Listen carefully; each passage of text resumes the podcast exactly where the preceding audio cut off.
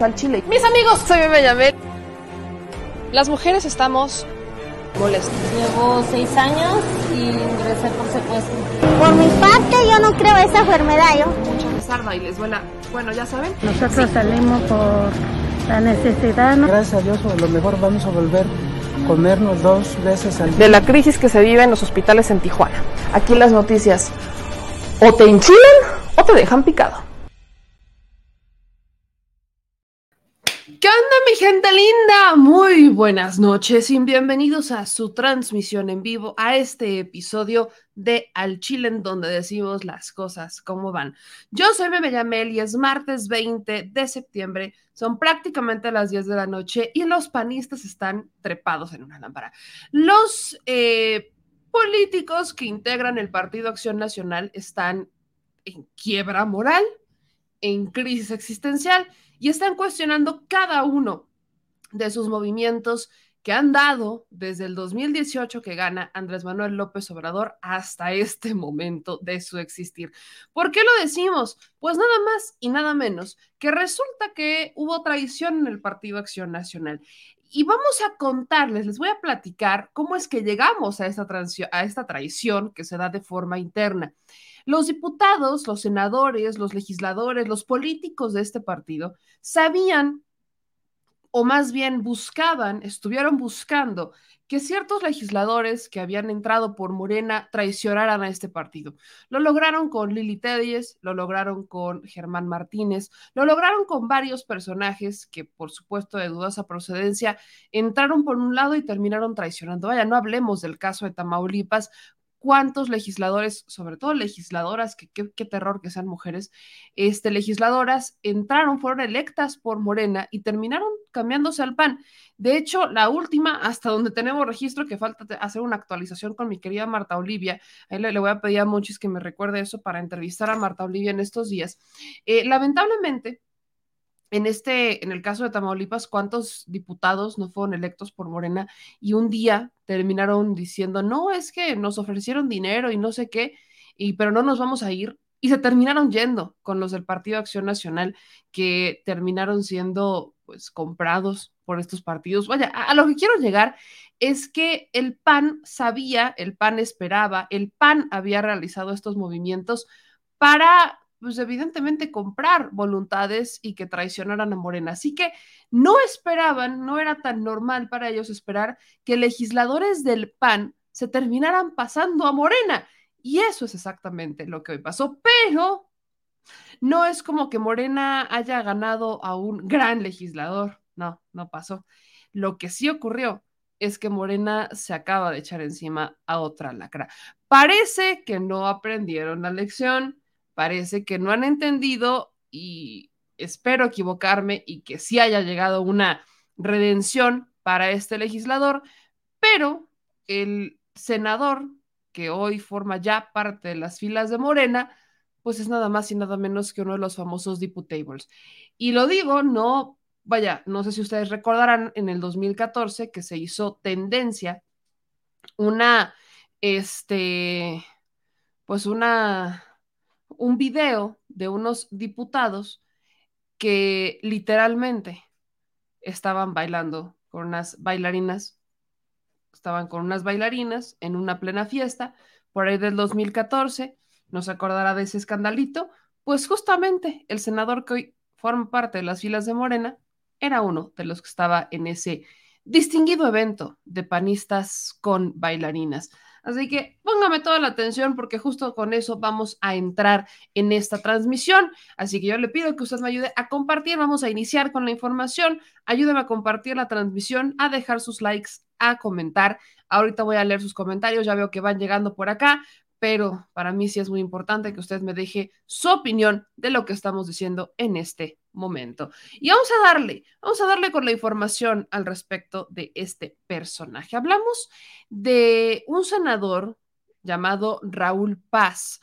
El senador Raúl Paz, senador que hasta al menos este momento, al menos hasta el día de hoy, había formado parte de las filas del Partido Acción Nacional Este legislador en particular, pues es de Yucatán, es del estado de Yucatán.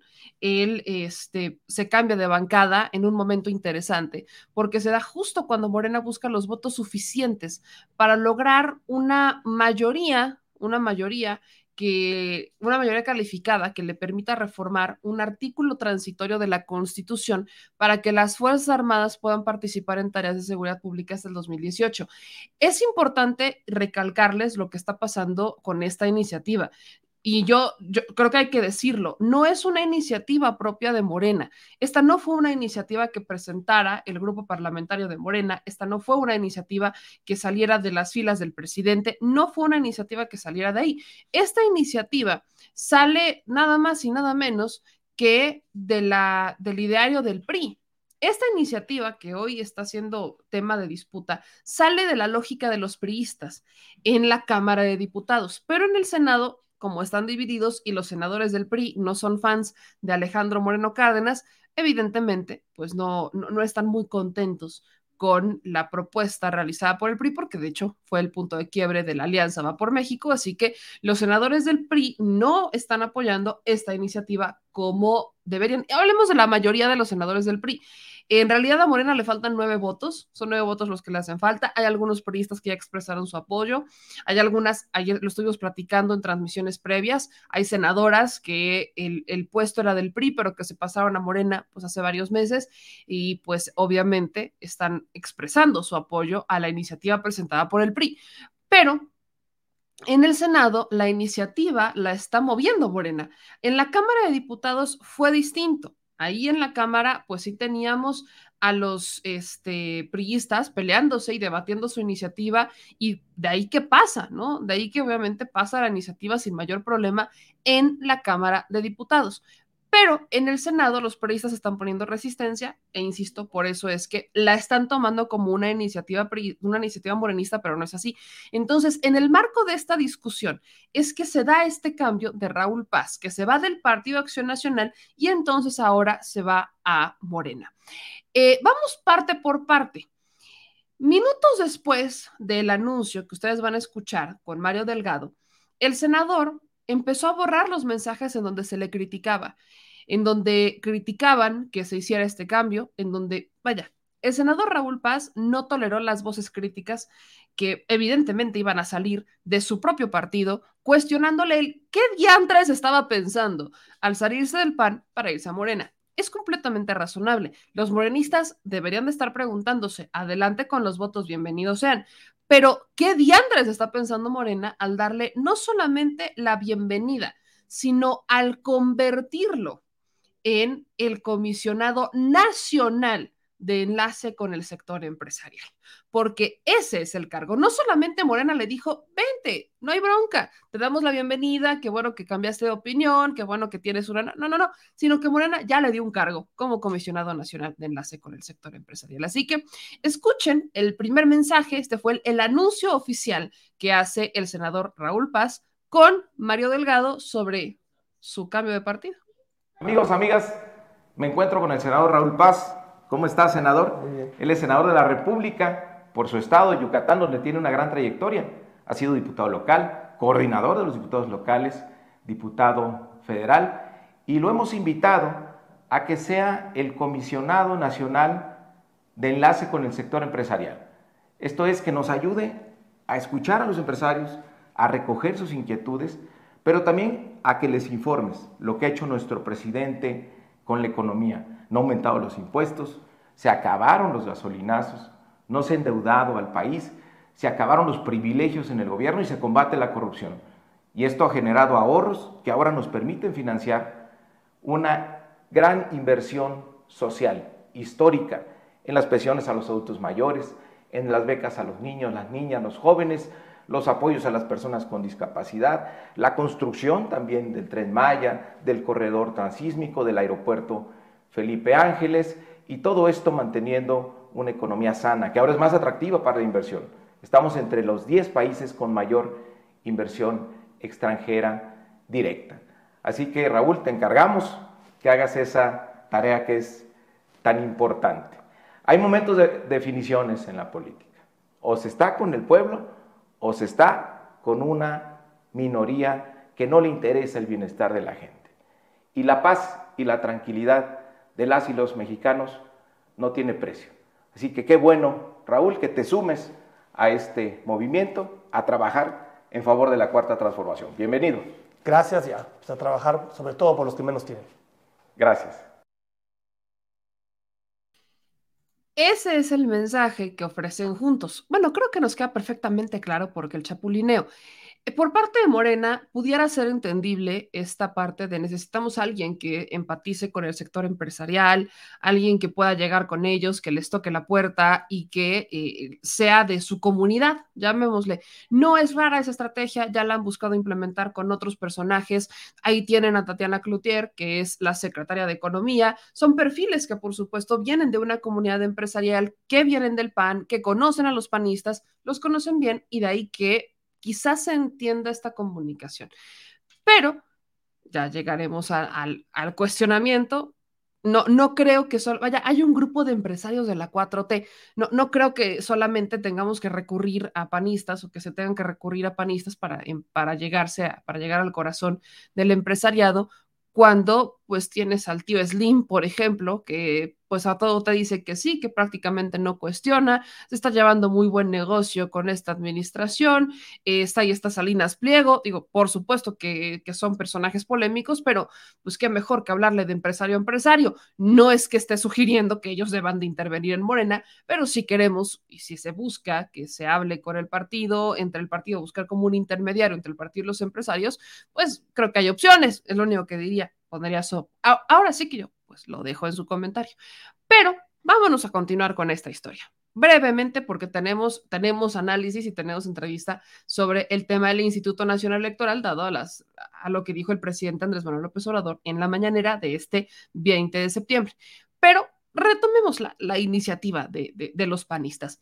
Después de este mensaje con Mario Delgado, eh, llegó el mensaje del senador del PAN. Llega el mensaje de este senador en donde él dice por qué se sale, ¿no? Eh, dice que cierra un ciclo en lo profesional y en lo político y que le va a dar inicio a la, a la transformación de México desde el partido Morena. Escuche esto. En la vida hay que tomar decisiones. Y hoy, sin duda, he tomado la decisión más difícil de mi vida laboral y política. Y no difícil por lo que implica la decisión, sino difícil porque sé a qué me voy a enfrentar y a los ataques de distintos intereses mezquinos que me van a querer demeritar.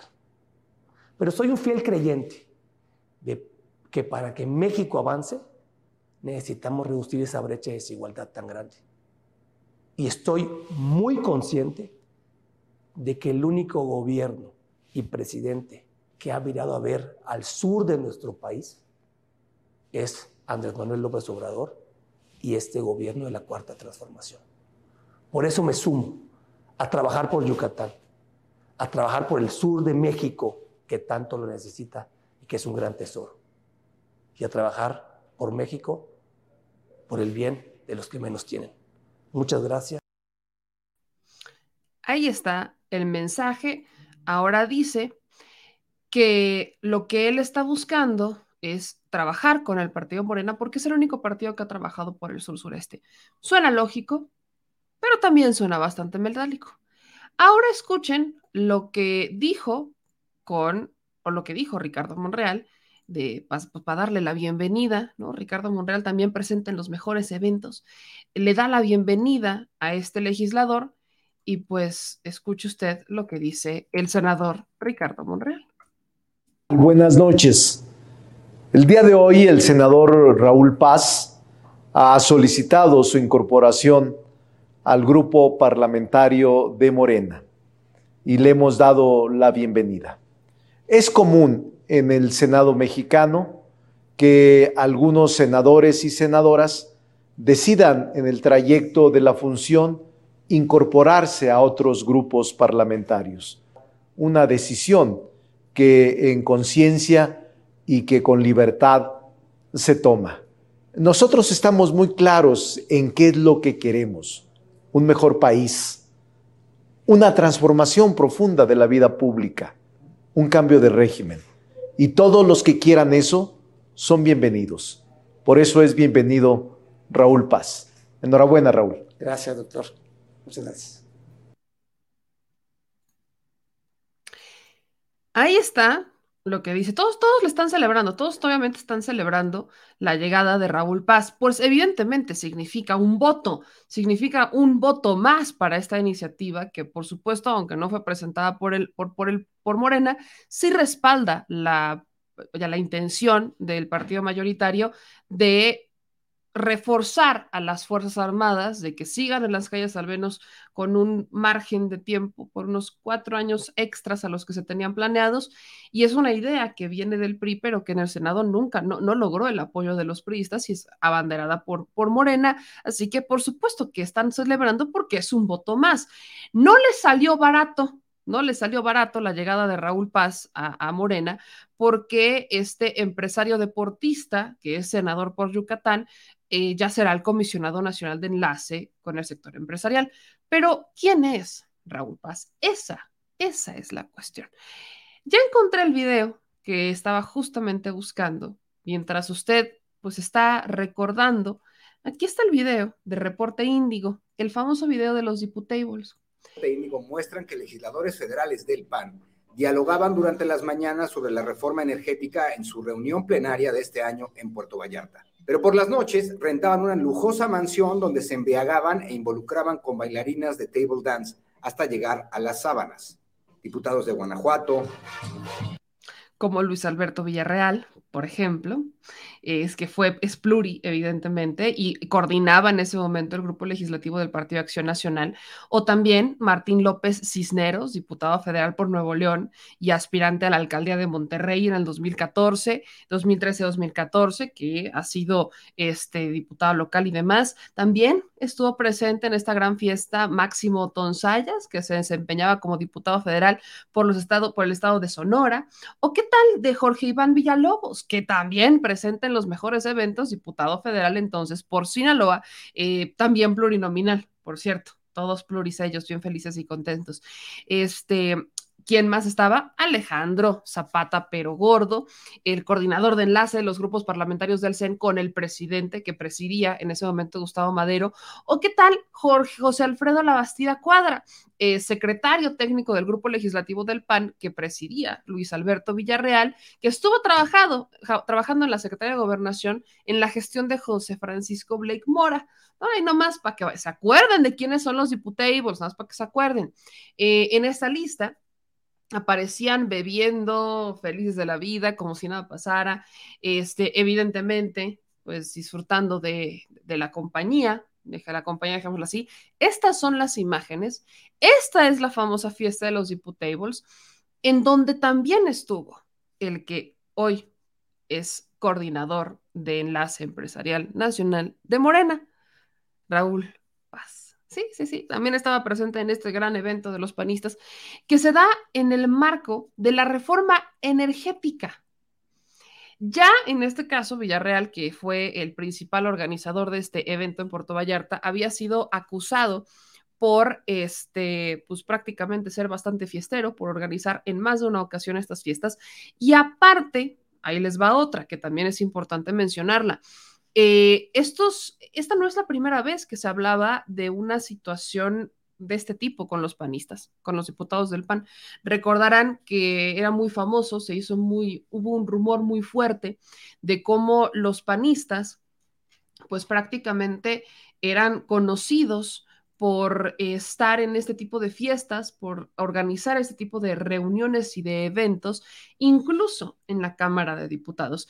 Esto ocurrió en 2014. A la gente a veces se le olvida que este tipo de escenas ocurrieron en el 2014 y nos la regalaron nuestros legisladores, que muchos de ellos todavía siguen aquí, todavía siguen legislando, algunos ya están en la política local y perdieron eh, su momento a raíz justamente de este, este de este escandalito, pero eh, eh, este no es el caso de, Raúl Paz. Ahorita le voy a enseñar la imagen donde también aparece Raúl Paz Alonso, diputado federal del PAN, que es del estado de Yucatán, que en ese momento era candidato a la alcaldía de Mérida. Estaba casado con Cecilia Patrón y era cuñado de Patricio Patrón Laveada, exgobernador de Yucatán. Actualmente, Cecilia Patrón está en la Cámara de Diputados.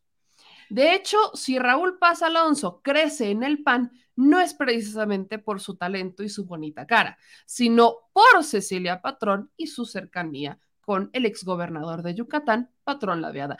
Este es el personaje que se acaban de aventar. Ahí le va otra que a veces se les olvida. Este personaje, Patrón Laveada, tiene, tiene una cercanía. Aquí está la imagen, se las voy a compartir, que no aparece en este primer video, pero aquí está, justo en otro de los materiales de Reporte Índigo. Aquí está la imagen en donde aparece Raúl Paz Alonso en este evento, eh, que fue un tema replicado por pues varios medios locales, en este caso por nuestra Blanca Mérida, que fue replicado en ese momento, en donde pues ponen en, en, como copy un millón y medio de pesos del área público se le dio a los panistas para su reunión parlamentaria. Es aceptable que argumenten que fue una fiesta privada, bailarinas de table y las imágenes hablan por sí mismas. Estas personas toman las decisiones por nosotros en lo referente a nuestro bienestar social. Este es el personaje que está hoy en Morena. No hablamos de cualquier persona. Yo en algún momento tuve la, oportunidad, y así lo, lo, lo, voy a dejar, cuando estamos haciendo esta investigación, que no solamente es una investigación sobre casos en Yucatán, sino que también tiene que ver con denuncias en cuanto a los actos que están cometiendo en contra de menores.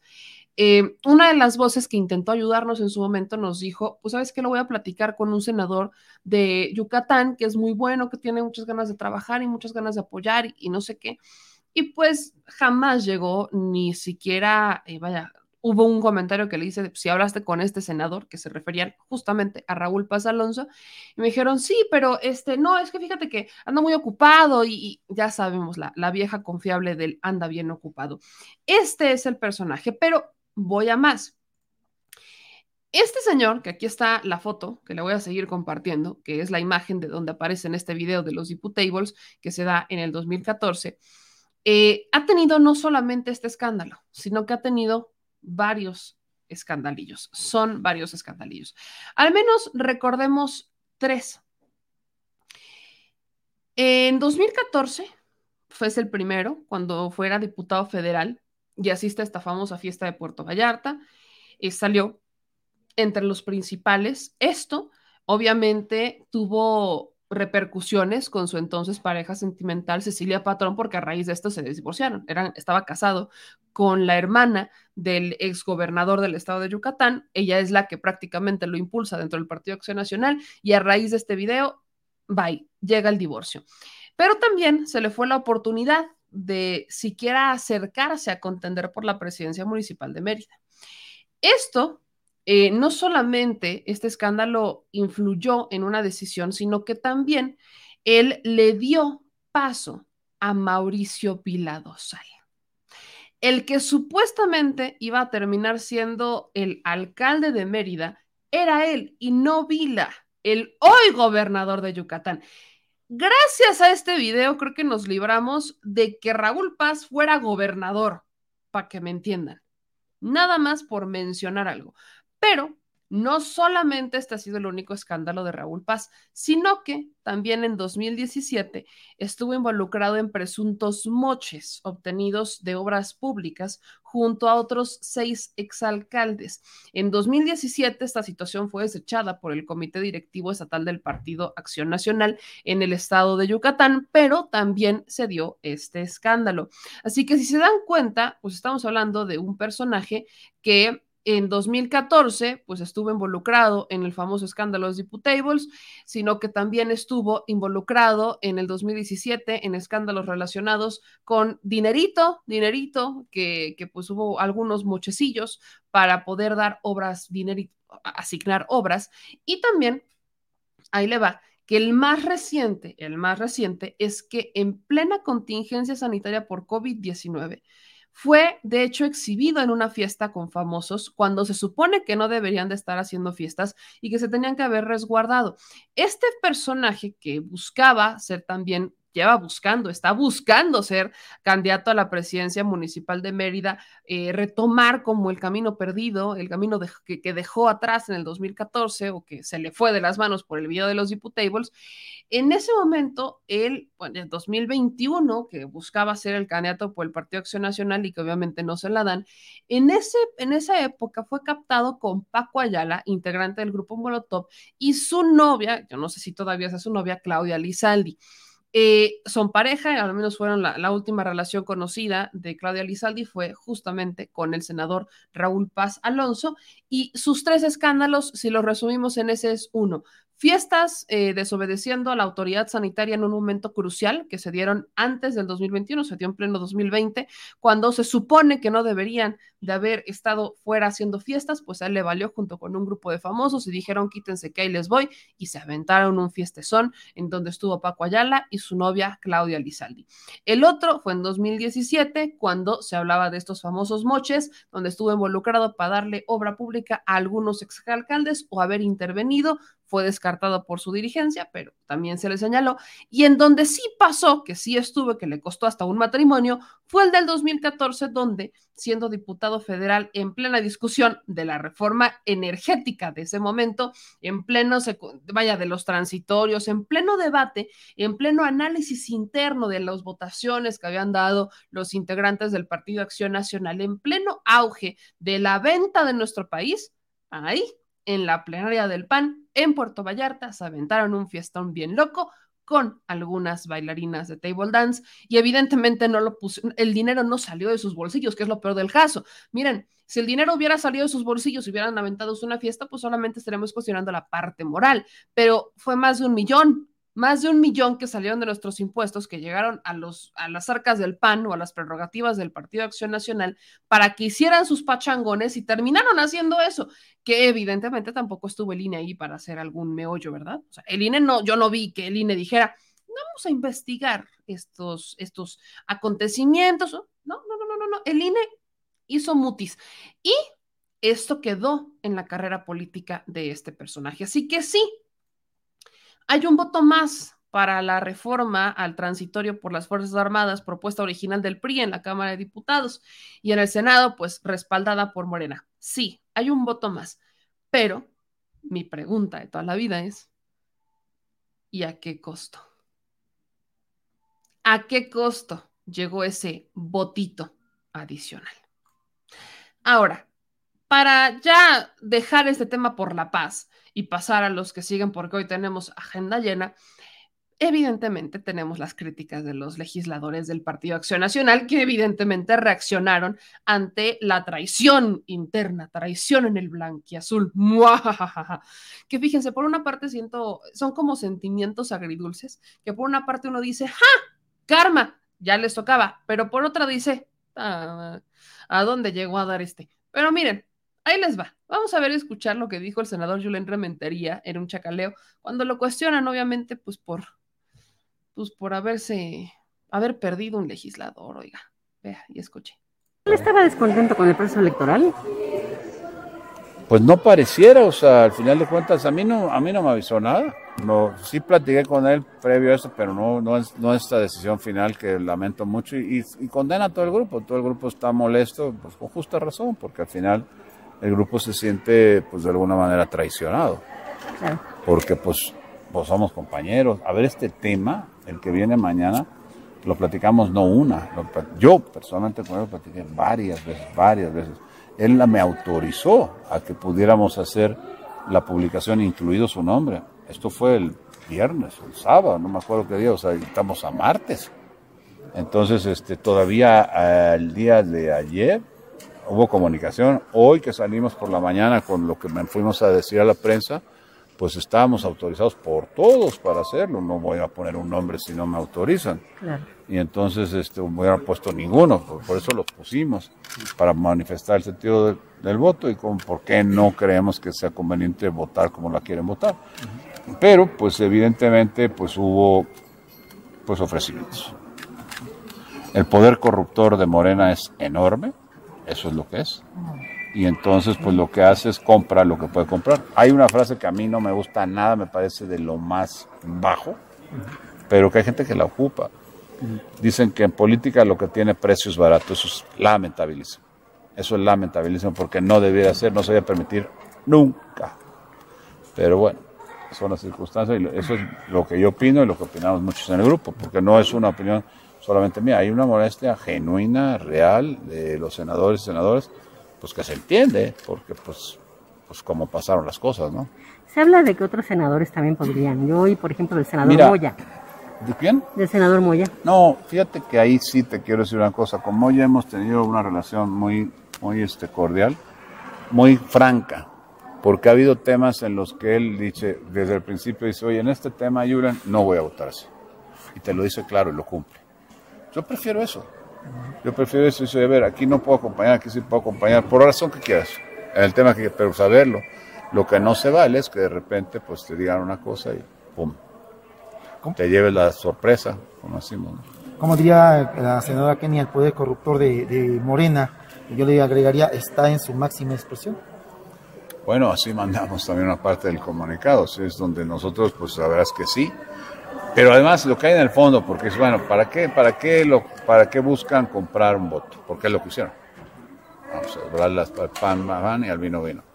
Y la verdad es que lo buscan porque hay una desesperación por justificar algo que en este momento no tienen seguro en la ley, en las leyes que se acaban de aprobar, porque esa las va a tirar la Corte.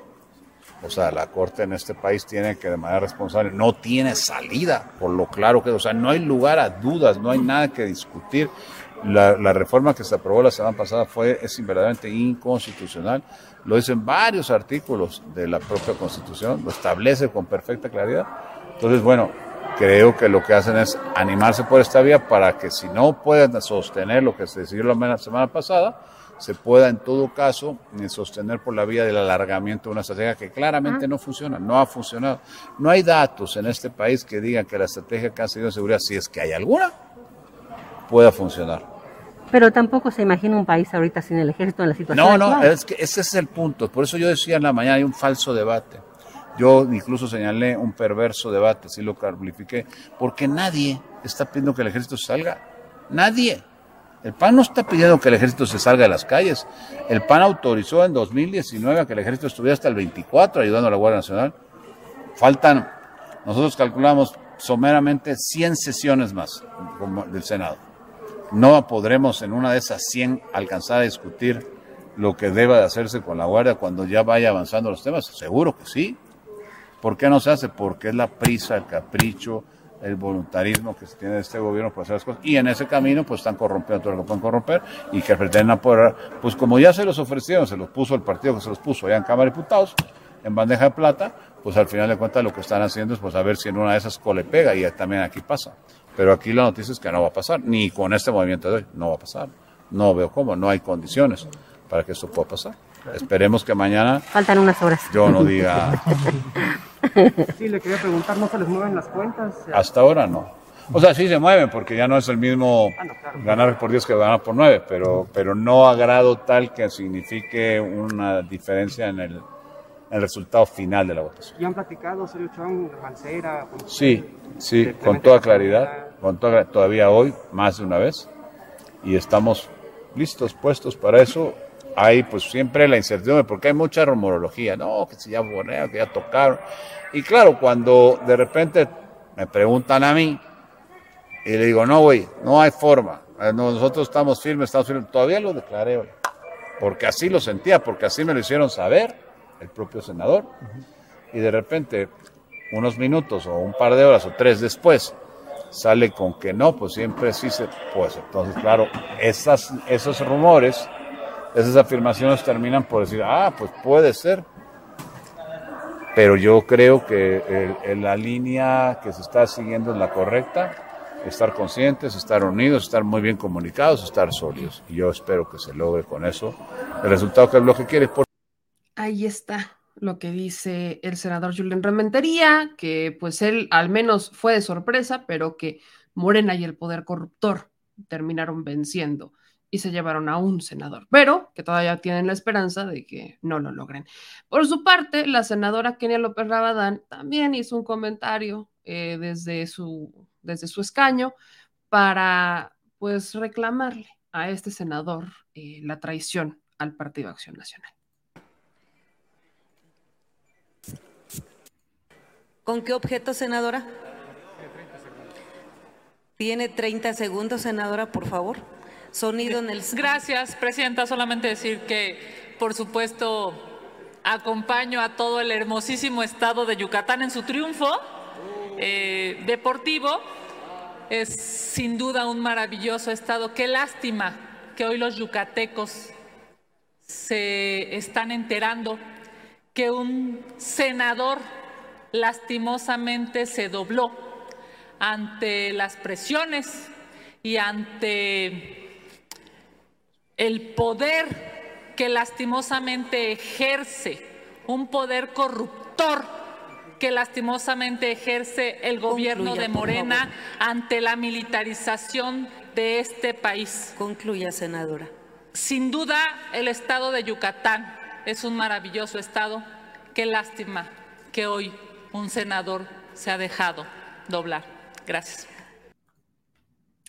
Se notan, se, se dan cuenta un poco la incongruencia de los panistas si escuchan al coordinador, a Yuren Rementería, dice que ellos no están en contra, ellos, ellos al contrario, ellos no están en, ellos no quieren que las Fuerzas Armadas regresen a los carteles, a los cuarteles, perdón, que no quiere que las Fuerzas Armadas regresen a los cuarteles, que ellos no están en contra de que estén en las calles. Vaya, votaron porque la Guardia Nacional y las Fuerzas Armadas estuvieran hasta el 2024, pero lo que quieren es más tiempo.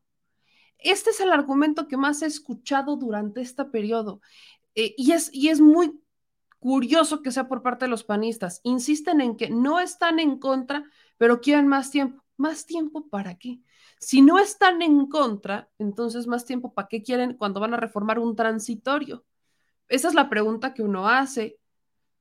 Y escuchas al coordinador, a Julián Rementería, decir es que no estamos en contra de que estén las Fuerzas Armadas en las calles, y después escuchas a senadoras del PAN, que se supone que deben de estar bajo la misma línea, como Kenneth López Rabadán, decir que la militarización, y entonces te das cuenta de cómo todo es una narrativa y el famoso discurso de los panistas para, pues, buscar algún tipo de simpatía con organizaciones de la sociedad civil que desde hace mucho tiempo vienen quejándose de que las Fuerzas Armadas están en las calles.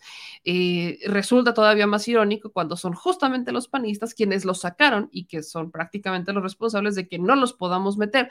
No es una responsabilidad única, también es una responsabilidad compartida con el PRI, porque ya lo saca Calderón sin ninguna regulación, sin ningún estudio que avale que era necesario que estuvieran afuera. Pero Peña jamás los metió ni les dio regulación ni mucho menos. Y hoy no los podemos meter. Ya no es cuestión de que querramos o no, es de que no los podemos meter. No están, no, no hay policías estatales y municipales fortalecidas y contrario a lo que piensa Movimiento Ciudadano, eso no es responsabilidad del gobierno federal, eso es responsabilidad de los gobiernos estatales y municipales que para algo reciben recursos de seguridad. Así que si no hay policías civiles fortalecidas y apenas se van a estar graduando las generaciones de la Guardia Nacional, que ya son meramente de la Guardia Nacional, pues es evidente que no hay condiciones para que regresen las, las Fuerzas Armadas a los cuarteles. No existen las condiciones. Y eso no sé si los panistas quieren que se los expliquen con peras manzanas y que se tarden tres semanas en explicárselos, pero pues parece que sí parece que los panistas que dicen no estar en contra, pero que quieren más tiempo porque militarizan, pero no militarizan porque no se ponen de acuerdo, lo único que nos están dando a entender es que no se han logrado ni, no, no han logrado ni entender por qué perdieron en 2018. No han logrado entender por qué siguen perdiendo espacios en los estados. No han logrado entender por qué como oposición, pues sí, se consolidaron un poquito los panistas sobre los priistas, pero pues es que son una oposición que no ha podido ni siquiera presentar un plan alternativo de nación. A lo más que han llegado es a decir no quiero porque no quiero. Y de ahí que resulta para ellos muy preocupante que ya no tengan el apoyo del PRI, que aunque no es como que los priistas fueran la gran salvación de los panistas, pero sí les hacían, sí les sumaban votos y votar en bloque, pues les ayudaba mucho más a frenar iniciativas, no a presentar, pero sí a frenar.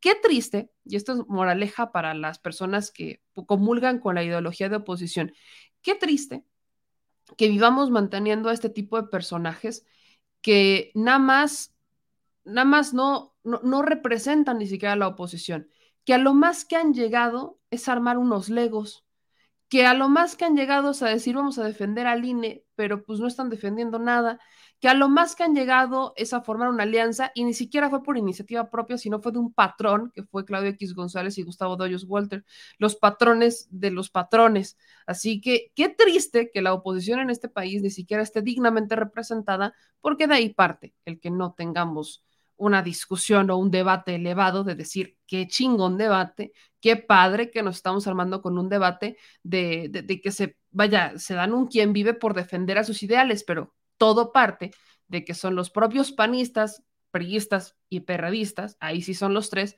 que no quieren aceptar a quien representan. Y eso deberían ya de considerarlo como un insulto, si me permiten agregar, ¿eh?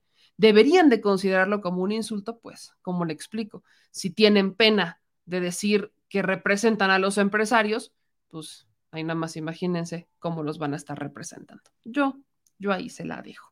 Y usted dígame en los comentarios qué opina.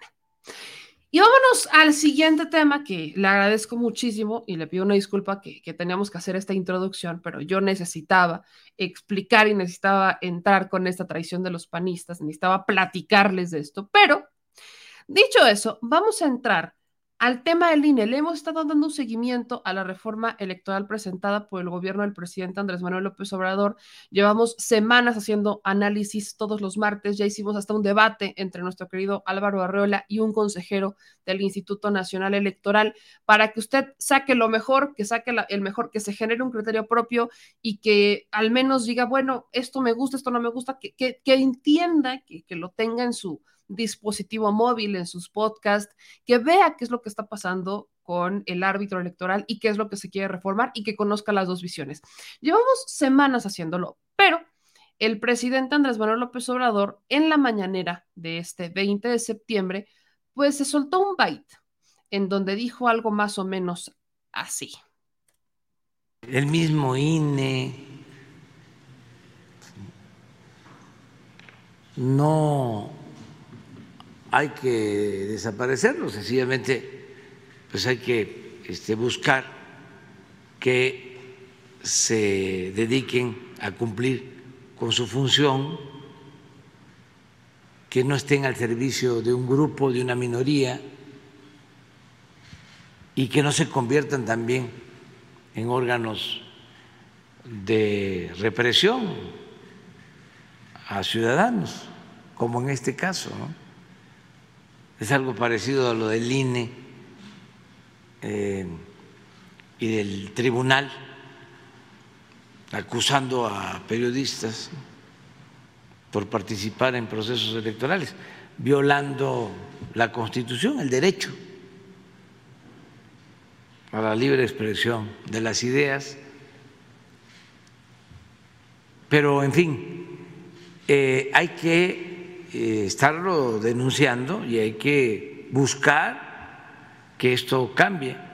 Ya nosotros, eh, en lo que a mí me corresponde como presidente, en el tiempo que nos queda, pues ya va a ser muy difícil. Pero son eh, procesos que deben de continuarse, no dejar de denunciarlos eso es muy importante, la denuncia. Eh, y em, en su momento eh, llevar a cabo reformas para que esto cambie. Hay que terminar de desmontar todo el aparato eh, neoliberal o neoporfirista que se creó en el transcurso de 36 años. Ahí está lo que dijo el presidente Andrés Manuel López Obrador, así que la pregunta del millón es, ¿qué va a pasar con la reforma electoral después de esto? ¿Le dejarán de echar ganitas los legisladores? Mi querido Álvaro Arreola, te agradezco infinitamente que te conectes con nosotros y pues eres el único que nos puede ayudar a resolver esto. ¿Cómo estás? Hola, muy bien, buenas noches. ¿Qué tal, Meme? Buenas noches a pues, todos. Pues, ¿cómo ves, mi querido Álvaro, lo que dice el presidente en la mañanera? Que pues ya él ve muy difícil que la reforma, eh, el cambio al instituto se dé en su administración, prácticamente se lo hereda a la que viene, te paso la estafeta, como hizo con la reforma eléctrica, hacer una constitucional al ver que no se consiguen los votos. ¿Qué opinión tienes? Bueno, yo creo que no, yo no lo vería tan fuerte como tú lo estás mencionando de que ya se va a hacer a un lado. Yo creo que lo que recuperamos con la, la idea que virtió hoy el presidente de la República es de que lo que el Poder Ejecutivo hizo e hizo bien fue enviar una iniciativa. El Poder Ejecutivo ya no tiene de aquí hasta el fin de su periodo de gobierno, ya no tiene posibilidad alguna de presentar otra, ¿sí? El único poder bueno, y los dos poderes que están en funcionamiento y que requerirían también de, una, de, un posicionamiento claro ante esta propuesta del Ejecutivo y de otras fuerzas políticas, pues es el Poder Legislativo y el Poder Judicial. Lo que queda para una reforma constitucional en términos de tiempo, para que esto quede muy claro también para todos, es de que un año antes del proceso electoral nacional, ya no es posible ninguna reforma. Es decir, se tiene hasta el mes de septiembre máximo del próximo año para que se pudiera hacer una reforma que impactara a las elecciones de 2024. Y yo creo que por eso mismo López Obrador es muy serio, muy claro, pues yo ya no puedo hacer gran cosa. Le pasa la, la, pelota a quien la tiene y tiene el control completo, que es el Poder Legislativo. Es precisamente el Poder Legislativo el que necesitamos que haga el esfuerzo siguiente.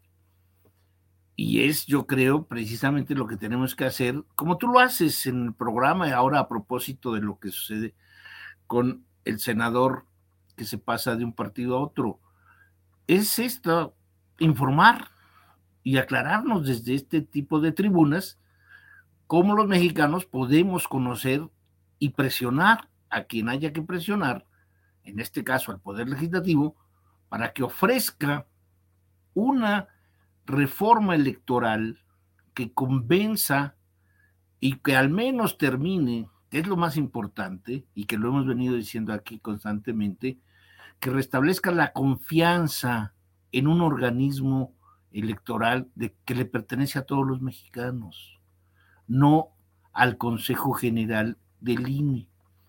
Esto yo creo que esta es la tarea que tenemos todos y está muy presente.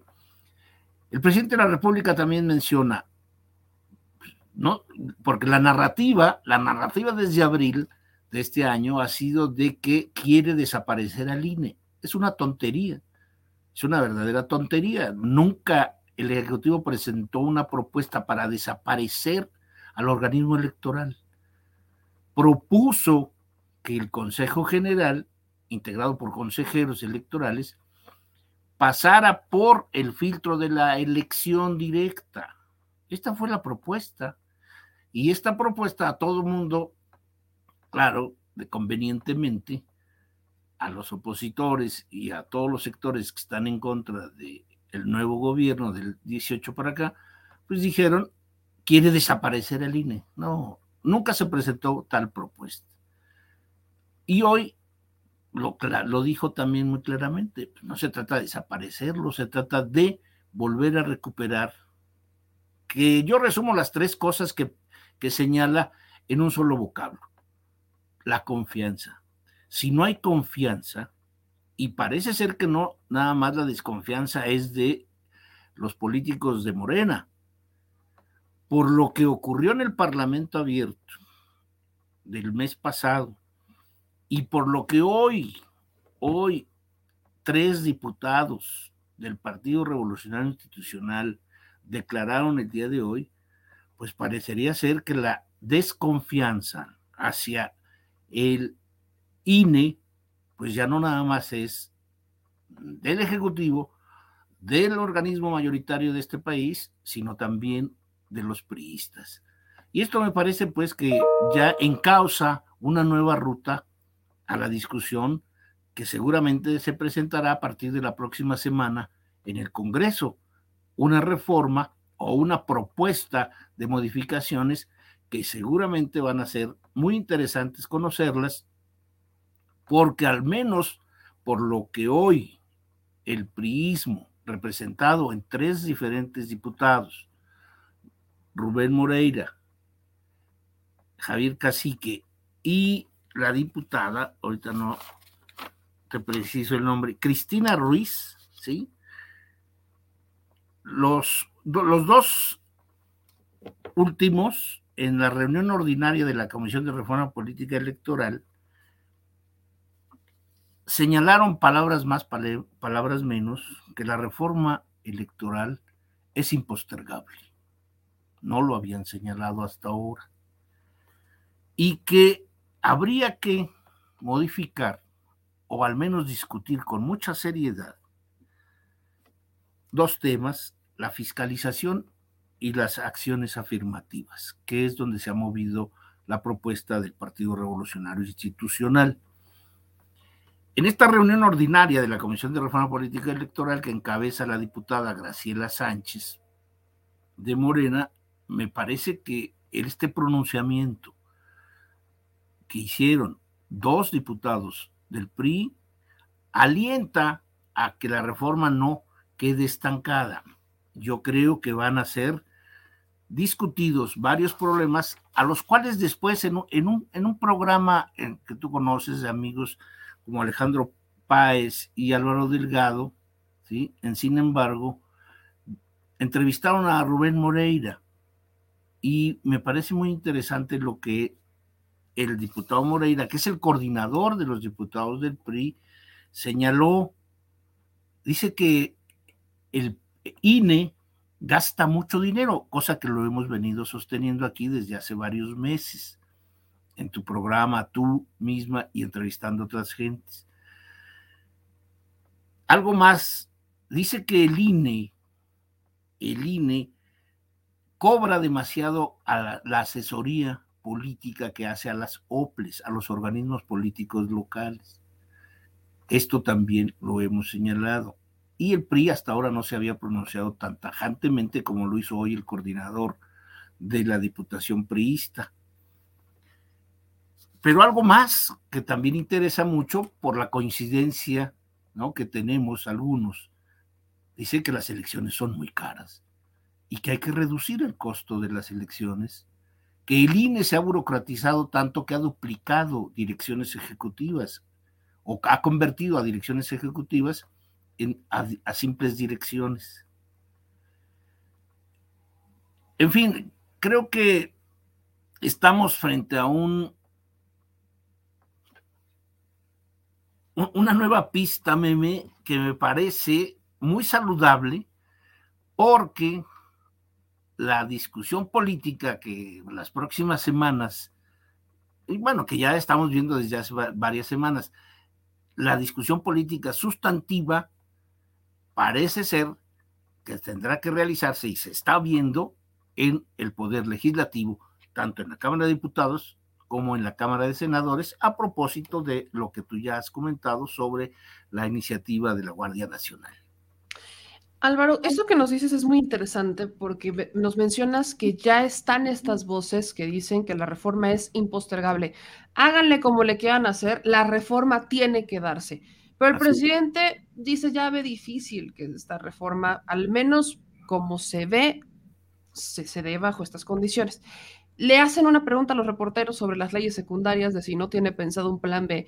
Y él dice que no, que no, que no, que es un proceso de transformación que inicia con él y que ya tendrá que seguir conforme vengan este, nuevos gobiernos, palabras más, palabras menos. Aplicó una similar, no diré la misma, pero similar a lo que, a lo que pasa con la reforma eléctrica. Entonces, preguntarte, ¿existe un plan B que pudiera salir de la iniciativa de los legisladores? No precisamente el presidente, pero tienen ya el macho, o sea, ya tienen la, digamos que ya tiene la directriz de para dónde pudiéramos hacer los cambios necesarios, que es la reforma electoral que presenta esta administración. Están reformas presentadas por el PRI, por el PAN, pero pues, yo hablaría del machote de la transformación.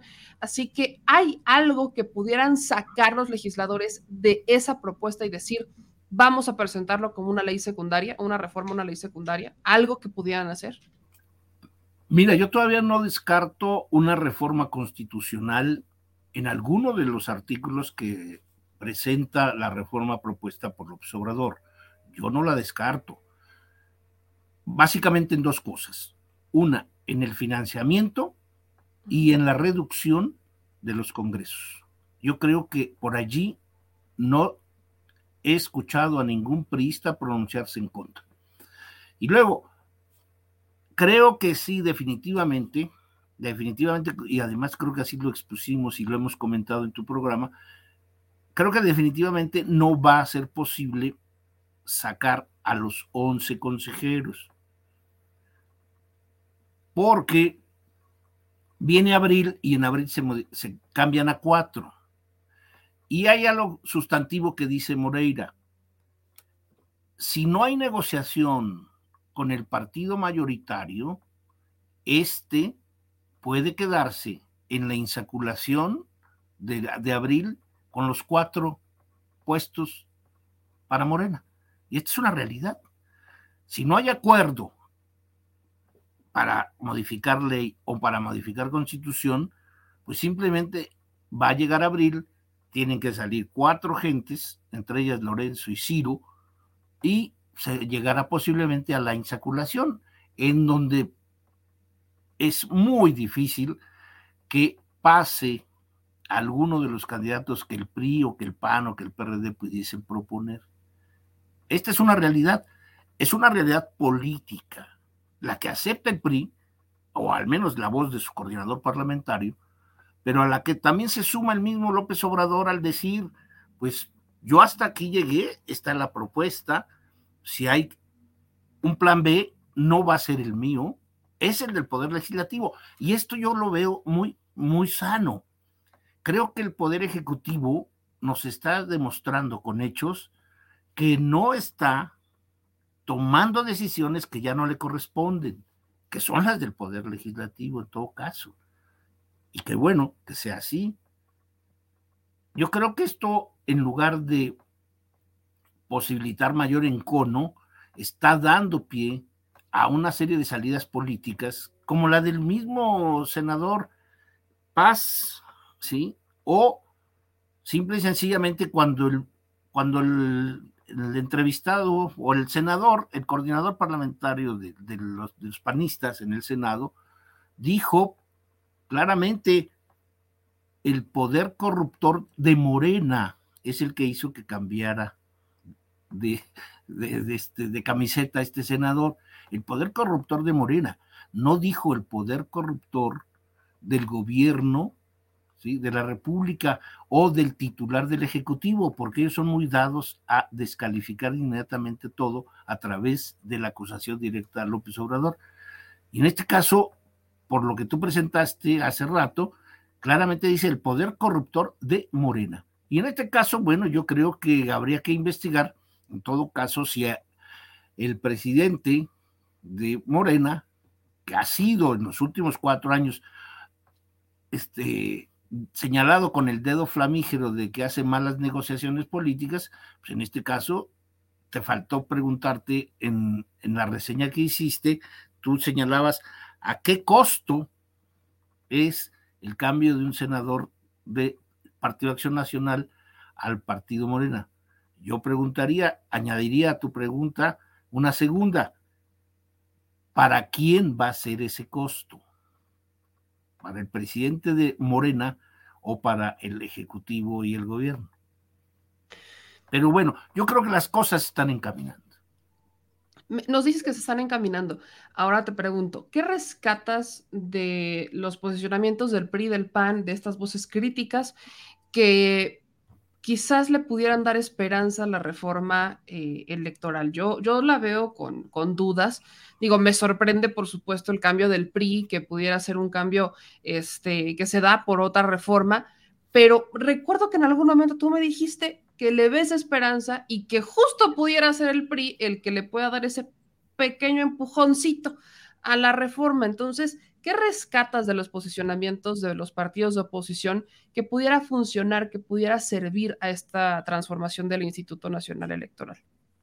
Bueno, yo rescato varias cosas, entre ellas, por ejemplo, de que el, Partido de la Revolución Democrática está, está eliminado. O sea, no sirve ni siquiera para hacer propuestas. Número dos, el Partido Acción Nacional está en el embrollo completo, ¿no? De, que, de no poder ir más allá de una propuesta válida que puede ser la de un, la de un, de un, de un cogobierno o de un gobierno de coalición que pudiese ser discutido. Y el Partido de la Revolución Institucional, yo recojo que tiene las propuestas más serias. Por ejemplo, discutir las, las acciones afirmativas.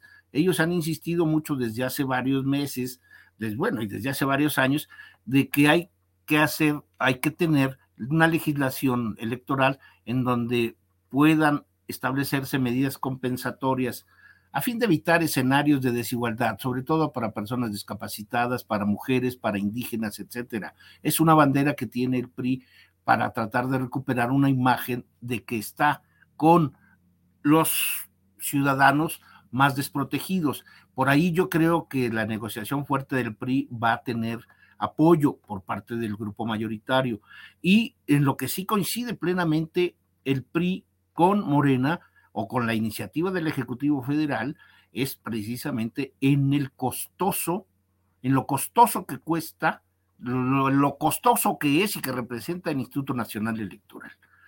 Ahí yo creo que sí está definitivamente convencido, ¿no? El grupo de priistas de que hay que reducir. Mucho, es mucho dinero el que tiene de manera injustificada el INE que por cierto, el día de hoy, martes de discusión electoral, inauguró un foro internacional, ¿sí?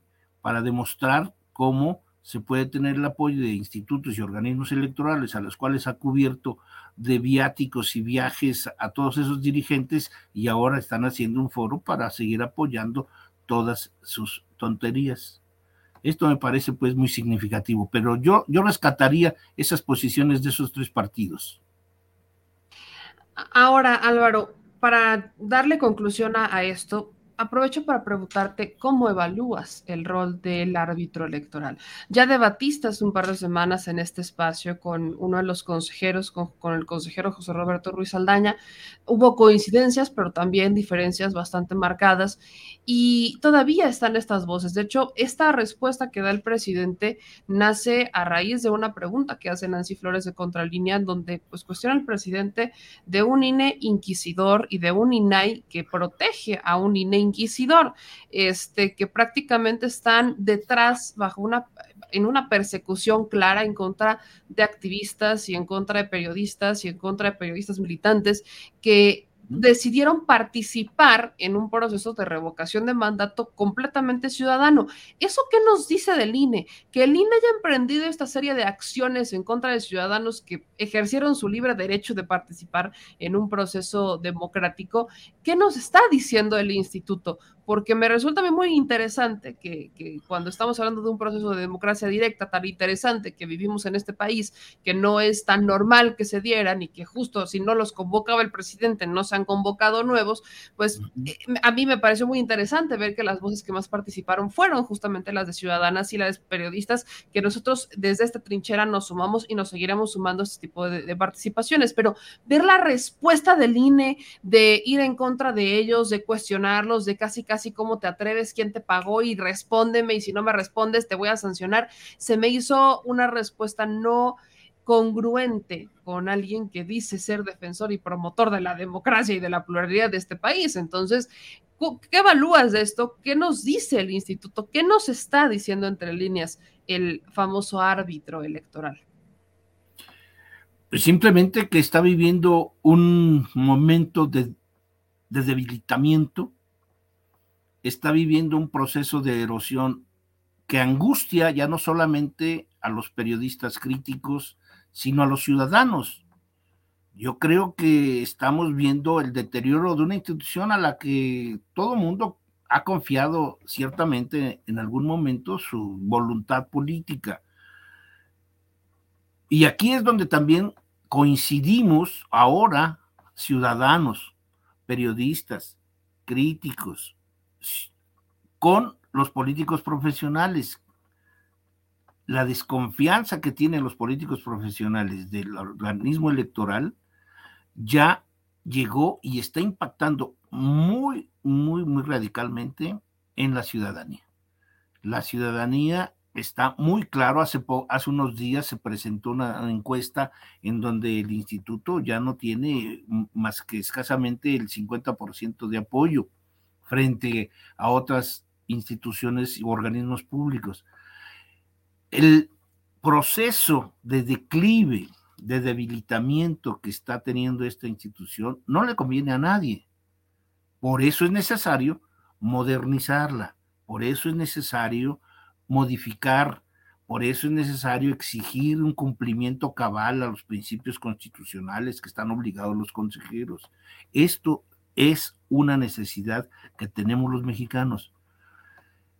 No importa ya quién esté allí, lo que interesa políticamente es de que esa institución tiene que ser otra vez el marco, la capa legal de, de tranquilidad de los actores políticos, pero también, sobre todo, de los que hacen a la política completa, que somos los ciudadanos. Y yo creo que este es un instituto que está demostrando estertores. Con ese consejo ya no se puede hacer gran cosa.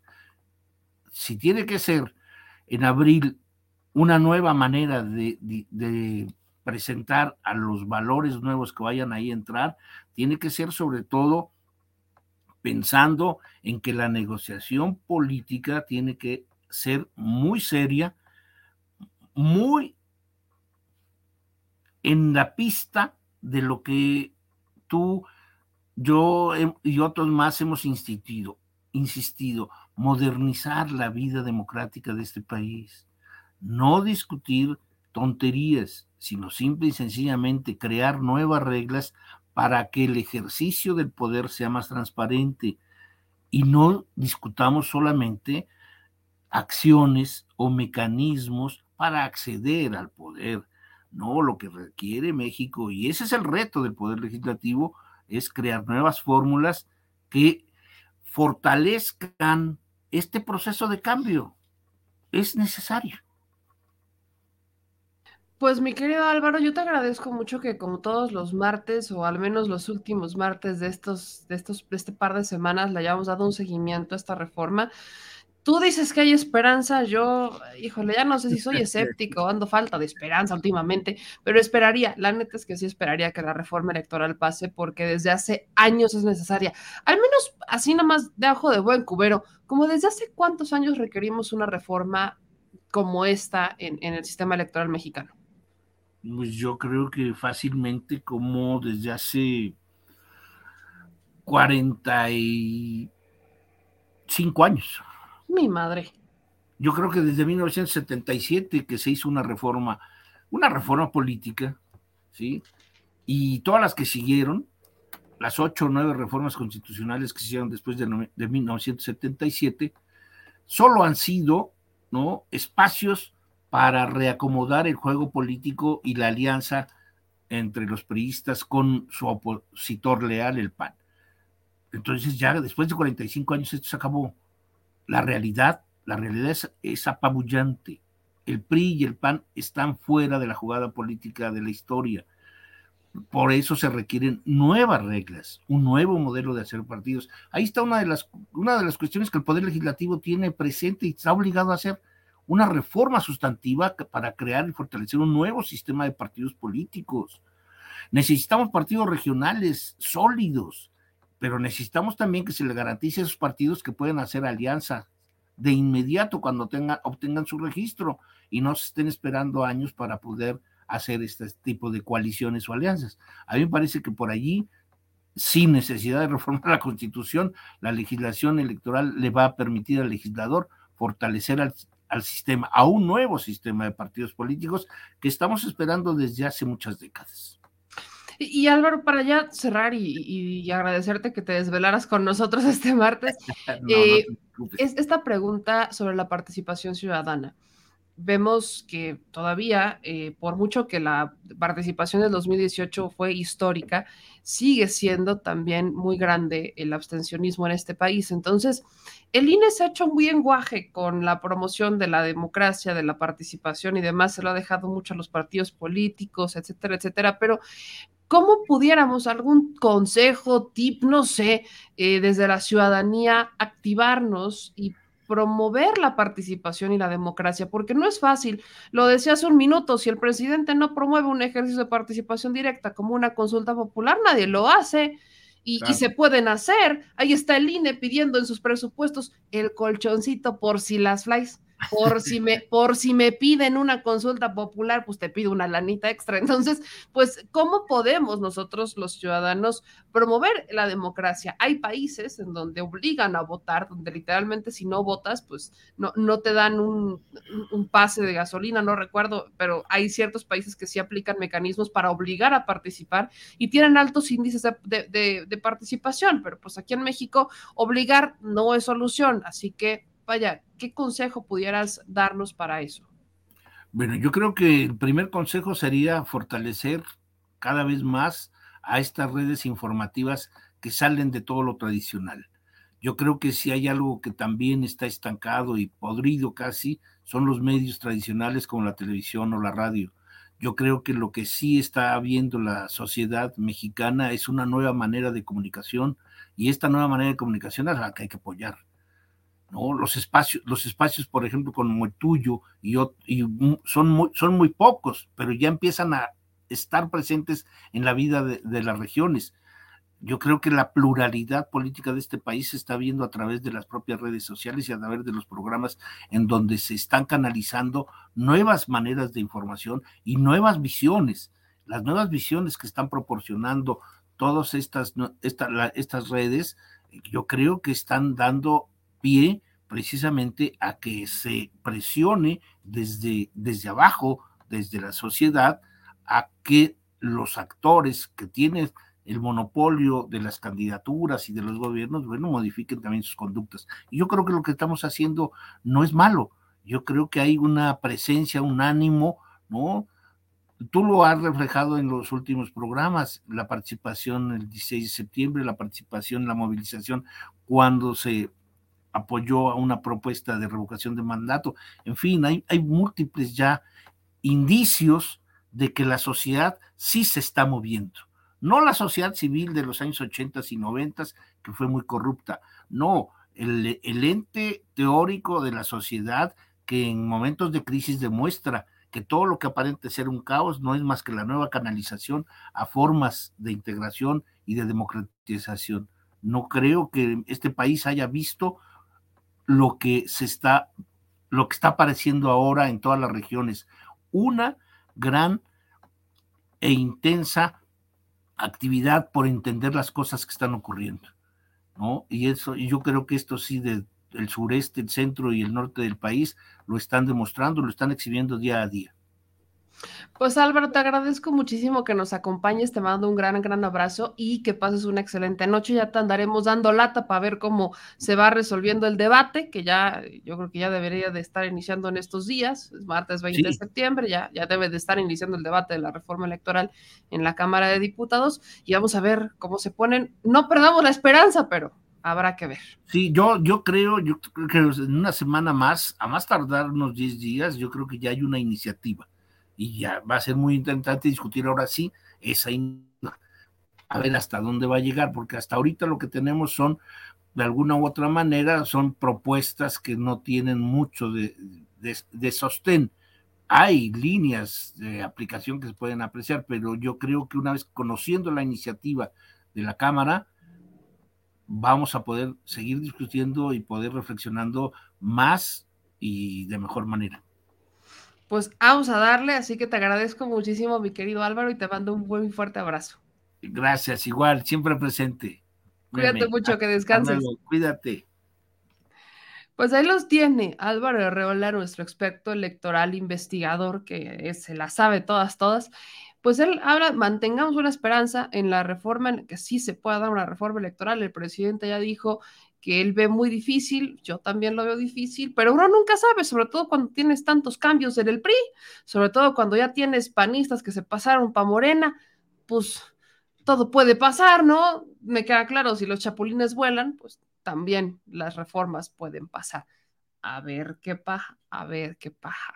Pero continuando con la información, mi gente, ayúdeme a compartir la transmisión. Oiga, ahorita voy a leer algunos de sus comentarios, pero échenle con la compartición. Son las 11 de la noche mientras estamos transmitiendo en vivo. Y ya para la gente que lo va a escuchar en, en el podcast, en Spotify, en Apple Podcast, pues muchas gracias también por estarlo compartiendo en sus redes sociales. Yo, ¿saben qué le voy a pedir? Que cuando lo comparta, sobre todo en Instagram y demás, pues etiquéteme etiquéteme para que nosotros también lo podamos compartir y para que nos estemos siguiendo en comunidad.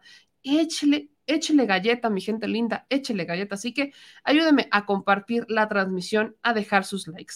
Voy con algunos de sus comentarios por acá que nos dicen.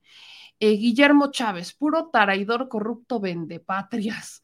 Eh, dice Sin Fronteras, acá donde vivo, se va a dar una campaña de los ciudadanos mexicanos para que tramiten su credencial para votar con inconformidad y negando la oportunidad de ejercer su derecho como mexicanos.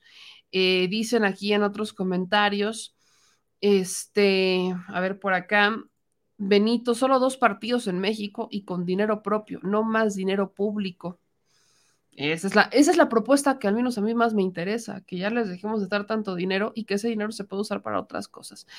Este, aquí dicen eh, Juan Hernández que evidentemente está en contra y que viene a insultar. Pues si quiere que lo lea, ahí nomás le voy a encargar que lo diga con respeto y con todo gusto también leemos los comentarios de aquellas personas que pues pudieran no estar de acuerdo, ¿por qué no? También se vale, también se vale. Ándele pues. Así que continuando con esto, vamos con más información. Hablando de tiempos de sismo, no sé si usted se acuerda de esta famosa iniciativa que se dio por parte de, grupos de influencers y actores, pero sobre todo de Juan Pazurita por la reconstrucción de algunas viviendas por el sismo del 19 de septiembre del 2017. ¿Se acuerda de la polémica que se dio? Porque hubo un revuelo con toda esta este, campaña que inició Juan Pazurita para, pues, construir viviendas en zonas este, pues, afectadas por el sismo. Pero él fue bastante acusado y señalado por haberse transado la lana, porque no ayuda a los afectados, porque no vio los resultados, porque pasaron cinco años y nadie vio nada. Y justamente cinco años después, Juan Pazurita habla. Antes se había mantenido como un poco callado, un poco reservado al respecto de esta situación, pero ahora habla y evidentemente no habla de Agrapa, sino que lo hace en el estreno o en el marco del estreno del documental que se trata justamente de esto, el documental 1314, El reto de ayudar. Es un documental que lo vamos a tener que ver para conocer a profundidad de qué se trata, porque vaya, es un tema importante. Se dio eh, en el marco del sismo del 2017, del, del 19 de septiembre del 2017, ocurrieron varias cosas bastante cuestionables. Una, cómo es que las autoridades, cómo es que, y ese es el dinero que nos sigue preocupando porque no sabemos dónde está, las autoridades del gobierno de México recibieron de diversas instituciones, empresarios y organizaciones internacionales una muy buena cantidad de lana para apoyar en la reconstrucción. La reconstrucción no pasó. Eh, hubo despilfarros, hubo desvíos, hubo cuestionamientos y la reconstrucción dónde quedó. Cuando llega la administración, lo primero que se nos informa es de todo lo que no se hizo en los planes de reconstrucción que se tendrían que empezar a hacer con esta administración, porque quienes dijeron que lo iban a hacer no lo hicieron. Y si bien no les iba a alcanzar el tiempo del 2017 al 2018 para terminar todo, evidentemente no, pero sí para dejar un avance en algunas cuantas obras, este, para dejar al menos las finanzas sanas y pues la neta es que no, no hubo manera, o sea, no, no hubo manera humana en que se, alguien nos explicara, al menos dentro de la administración de Peña Nieto, pues qué pasó con estos recursos que llegaron desde arcas internacionales para apoyar a los damnificados del sismo del 19 de septiembre de 2017. Pero la organización, la sociedad civil aquí en México también se organiza. Hubo varios activistas, influencers, actores, actrices que presentaron sus propias iniciativas y uno de ellos fue este eh, influencer, Juan Pazurita, que causó revuelo justo porque se hicieron los mismos cuestionamientos que se le hicieron al gobierno de México relacionados con el tema de la lana. Así que presentan ya el trailer de este documental 1314 sobre el tema de, los, de la reconstrucción. Y ahora Juan Pazurita pues ha estado eh, dándole publicidad a esta información. Hay algunas reseñas positivas que son obviamente las que ha compartido, que para al menos lo que nosotros vamos a hacer es algo un poco más profundo, no solamente la nota de publicidad. Esta es la nota de publicidad que está manejando Juan Pazurita. Si se dan cuenta, pues pone alguna de las mejores críticas del hashtag 1413 o 1314, el reto de ayudar, y pone, por ejemplo, esta de eh, Mayra Villanueva, ¿no? Que dice lo que el documental de Juan Pazurita demostró y él lo tilda de dura, honesta y objetiva. Y dice, este texto no es una crítica cinematográfica al documental estrenado el 16 de septiembre en Amazon Prime. Los siguientes líneas intentan analizar desde el enfoque antropológico lo que cuenta el producto audiovisual también producido por quien creen, Eugenio Derbez, también presente en los mejores eventos. Eh, antes debemos reconocer que el proyecto en sí es bueno en calidad de audio, imagen y edición. Como nos lo cuentan, pasará a segundo término para enfocarnos en lo que nos contaron. Este clip de hora y media de duración nos narra al influencer Juan Pablo Zurita con la cantante Pambo, quienes iniciaron una recaudación de dinero en las redes sociales llamado Love Army México esto con el objetivo de ayudar a la reconstrucción de casas dañadas a causa del terremoto del 19 de septiembre de 2017 en el pueblo de Ocuilán, en el Estado de México. Eh, hay quienes empiezan con estas, dice que ya empezaron con estas conversaciones y rescata un tuit en donde dice en el documental 1314 el reto de adullarse se evidencia, uno, a la prensa amarillista y sus adeptos son un asco, dos, las mentiras no se cuestionan, la verdad sí, Tres, las redes son un hervidero de ira contenida. Y cuatro, aún hay gente que hace lo correcto porque es lo correcto. Incluso en la gente que no me sigue hay comentarios como dicen, nunca he sido fan de Juan Pazurita, pero tengo que admitir que su nuevo documental está muy bien hecho y explica mucho. Triste cómo los mexicanos queremos siempre atacar sin investigar antes. Eh, hay reacciones de TikTok que ya empezaron a subirse al respecto de esto y pues él está, no puedo ponerles el tráiler porque me van a transar por el tema de los derechos, tal y como lo hizo en su momento Netflix, pero lo voy a ver y ya les estaré pasando la reseña, ya también la tengo pendiente, porque prácticamente lo que está diciendo Juan Pazurita es que este documental está desmintiendo a todas esas voces que dijeron que se transó la lana.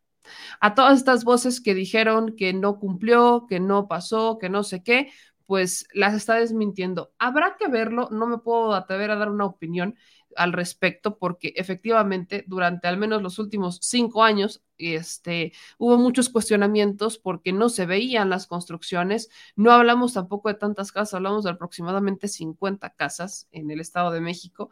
Entonces, estas 50 casas, ¿cómo se reconstruyeron? ¿A cuántas personas apoyaron? ¿Cuánto duró la construcción? Porque también se les hacía, se le hicieron varias notas a Juan Pazurita bajo el argumento de que las construcciones las estaban haciendo sustentables y que también por eso costaban más y que se tardaban más y que pues administrar dinero es difícil y por supuesto que administrar dinero es difícil, sobre todo cuando te comprometes a participar de la manera en la que lo estás haciendo.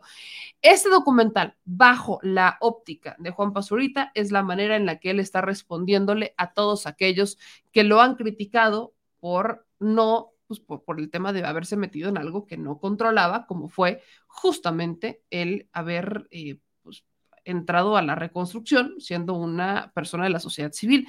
Él reconoce que se le salió de control, eso es algo que reconoce, pero la narrativa que he escuchado, y obviamente es la que él va a compartir, es una narrativa de, de forma positiva. A mí lo que me gustaría conocer es de las voces del Estado de México, si es que aquí hay voces que estuvieron cerca, que fueron quizás beneficiados, uno nunca sabe, eh, personas que pudieran haber sido o pudieran haber sido testigos de la reconstrucción, que nos pudieran ayudar con una óptica distinta. Nos tendremos que dar una vuelta por allá para ver justamente qué es lo que pasó Obviamente Juan Pazurita va va a, hablar bien sobre su documental, por supuesto que lo va a hacer. Este, yo tengo que verlo, pero sí quería informarle que al menos ya llegó la explicación de Juan Pazurita, que se le cuestionó por tantos años sobre el dinero para la reconstrucción y qué pasó. Por lo que vi en el trailer, sí hay testimonios de personas que fueron beneficiadas con este, este, con estas, eh, pues, eh, obras, con esta obra, en realidad, eh, The Love Army eh, México fue una organización que surge justamente a raíz de esta, este, de esta iniciativa que se da por o sea, empezaron a buscar el dinero a través de las redes sociales, la gente se empezó a sumar y les llegó el dinero, pero lo que también generó que los cuestionamientos se hicieran mucho más grandes es que, por ejemplo, Google también hizo una, donación importante. O sea, el dinero que termina recibiendo Juan Pazurita por esta iniciativa no solamente llegó de los bolsillos de los ciudadanos, sino que también llegó de los bolsillos de empresas que lo voltearon a ver y dijeron, bájalo, y le empezaron a inyectar dinero. Así que la respuesta llegó, él dice que ya respondió a todos y cada uno de los cuestionamientos y de las críticas realizadas hacia este proyecto y que ahí está la obra entregada prácticamente. Eh, en medio de todo este contexto, Juanpa también compartió algunas imágenes a través de su Instagram entre los más de seguidores, de los más de 30 millones de seguidores que tiene, pues comparte imágenes de cómo quedaron algunas de estas casas. Aquí les, les quiero compartir estas, estas imágenes, por ejemplo, aquí está, de cómo quedó la casa, ¿no? Y dice justo, ¿cómo empezamos versus cómo estamos? Hoy se cumplen cinco años, cinco años, este, del sismo del 2017. Durante este tiempo se construyeron 47 casas codiseñadas entre la comunidad y los arquitectos. Gracias a las familias por su paciencia en el proceso, gracias por contagiar su fuerza y gracias a todos los mexicanos que salieron a ayudar ese 19 de septiembre y nos inspiraron a tomar acción. Muy lindo ver lo que podemos lograr cuando todos nos unimos. Ayudar es mucho más complicado de lo que uno piensa, pero sin duda alguna esta misión es lo más bonito que he vivido. Gracias a todos los involucrados detrás de Love Army México.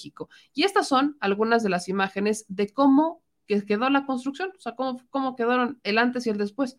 Eh, así es como las recibieron y así es como las terminaron. Hablamos de 47 casas, el proyecto original contemplaba, contemplaba 50, al menos es lo que se informó en su momento, 50 y son 47. Y este es el producto final de estas casas tras cinco años, en donde los, este, los habitantes, ellos estuvieron involucrados en el diseño de sus casas. Aquí puede ver, yo al menos lo, que identifico es presencia de madera y del ladrillo, tal cual, o del concreto, tal cual, como está es más bien el block, block y madera. Eso es lo que yo, lo que yo estoy viendo.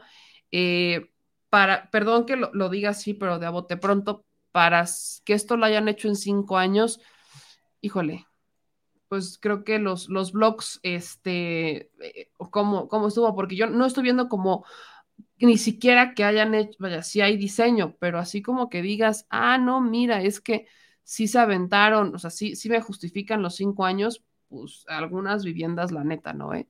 O sea, es meramente bloque y madera, meramente bloque y madera, ni siquiera está, este, ni siquiera está este, con, sellado con cemento, o bueno, con, ni siquiera, vaya, ni, ni, siquiera le veo yeso, ni mucho menos, ni impermeabilizantes, aquí están las tejas, digo, me queda claro la parte del diseño, sí, las casas se ven diseñadas por, por cada uno de los, de los integrantes de la comunidad y que hubo arquitectos, pero pues son 47 casas, hubo una muy buena la nota aquí adentro, para esto, la neta, yo esperaba más, quizás, obviamente no me equivoco, habrá personas aquí que se dediquen a la construcción que por supuesto sabrán, ¿no? Cómo es que este, pues se hace una casa. Yo sé lo que es hacer una casa. Estuve siete años eh, realizando una, una, remodelación con mi mamá y siete años haciendo una remodelación. Pues la neta es que sí, hay cosas que todavía nos faltaron hacer, nos faltan hacer en la casa, pero pues yo sí sé lo que es hacer una remodelación, la viví desde adentro y si es una muy buena lana, nos tomó siete añitos,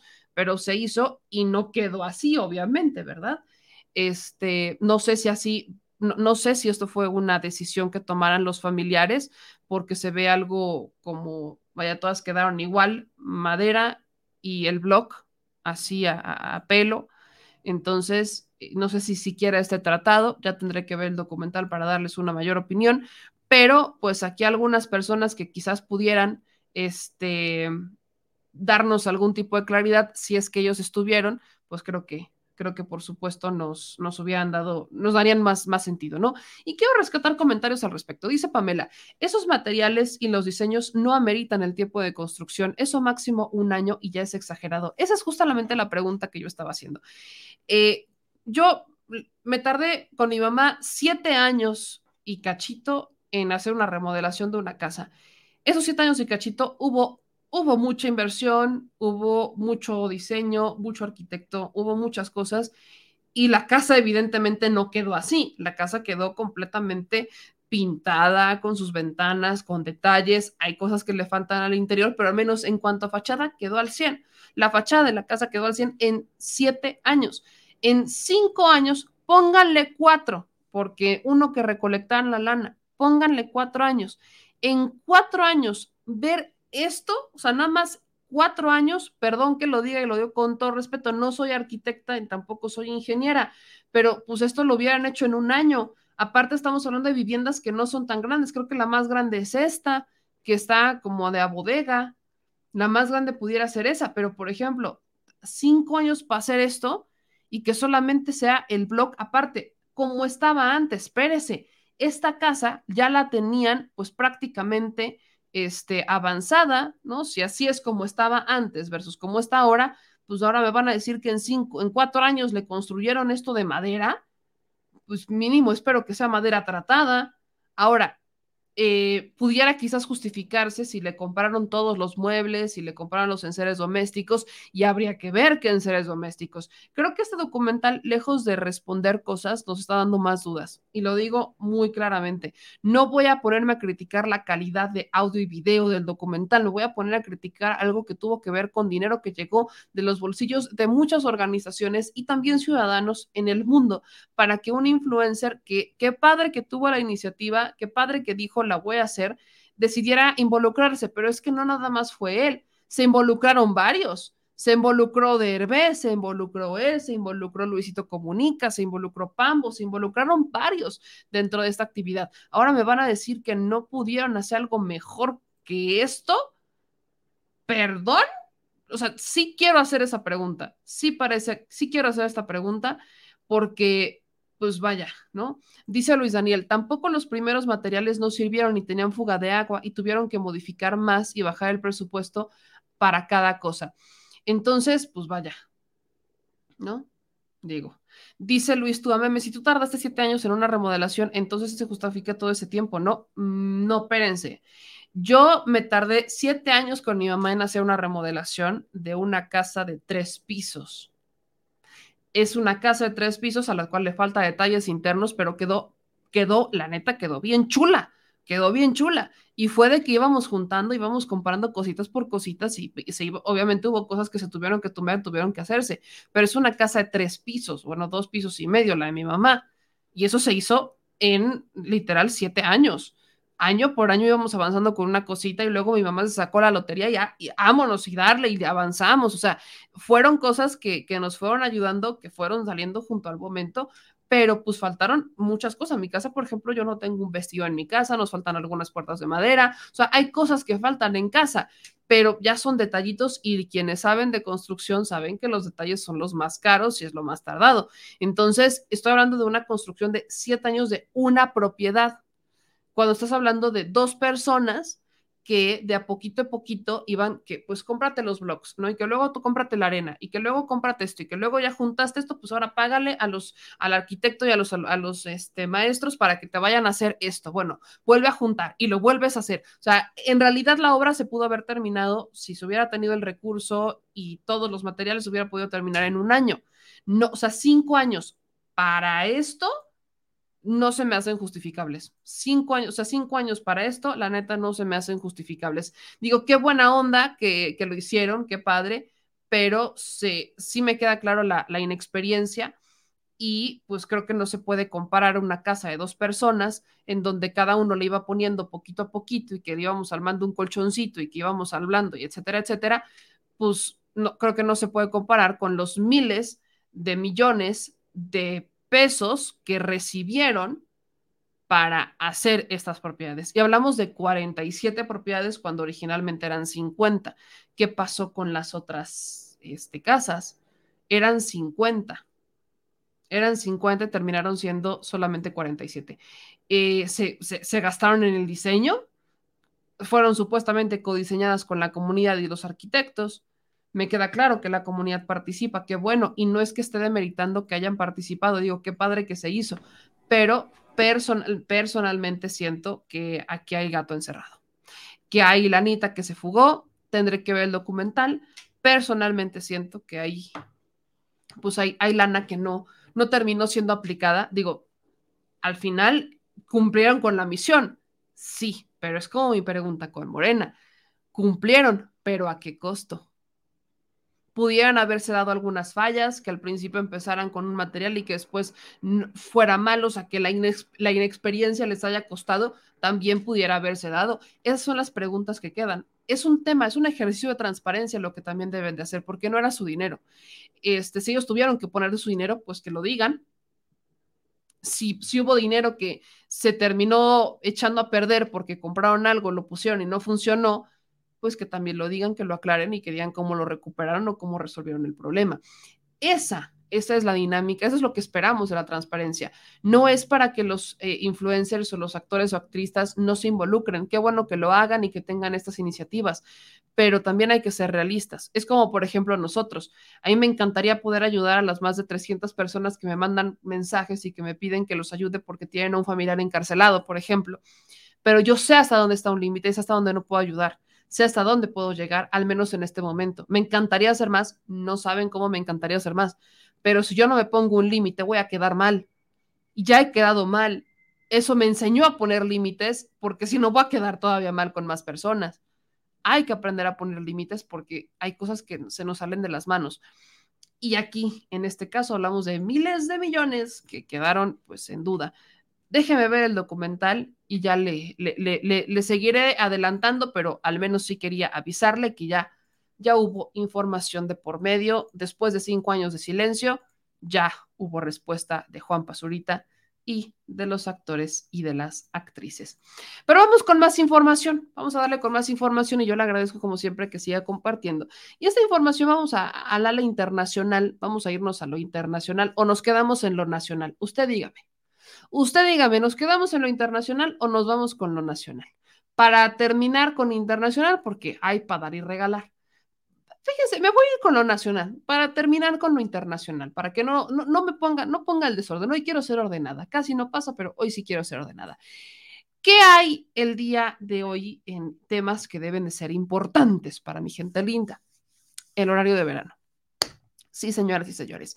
Oficialmente, el partido Morena en la Cámara de Diputados, encabezado por o coordinado por eh, Nacho Mier Velasco, que también es el presidente de la Junta de Coordinación Política, pues adelantó que ya viene la discusión de la reforma al cambio climático. Este martes, la Junta de Coordinación Política de la Cámara de Diputados informó que ya van a discutir y votar el próximo miércoles 28 de septiembre en el Pleno el dictamen enviado por el presidente Andrés Manuel López Obrador para eliminar el horario de verano. La Comisión de Energía en el Palacio de San Lázaro convocó a reunión de trabajo este miércoles 21 de septiembre para dictaminar la iniciativa presidencial. Vamos a ver y escuchar lo que dijo el presidente de la Junta de Coordinación Política, Nacho Mier Velasco, al respecto del el cambio de horario y de lo que ya se viene, que ustedes lo pidieron desde el primer día, no saben cómo me acuerdo de las veces que me dijeron, meme, pregunta al presidente del cambio de horario y que se lo preguntaron y se lo pidieron a prácticamente todos los compañeros que íbamos a la mañanera que le insistieran al presidente con el cambio de horario porque se comprometió en campaña y pues ahí les va su promesa. La Junta Directiva de la Comisión de Energía me estaban comentando el día de hoy, lo están conciliando con todos los grupos parlamentarios. Hay ahí la este, posibilidad de presentar un transitorio, sobre todo por lo que se refiere a los usos horarios en la península de Yucatán, que es algo que se está trabajando, pero eso lo sabemos el día de mañana.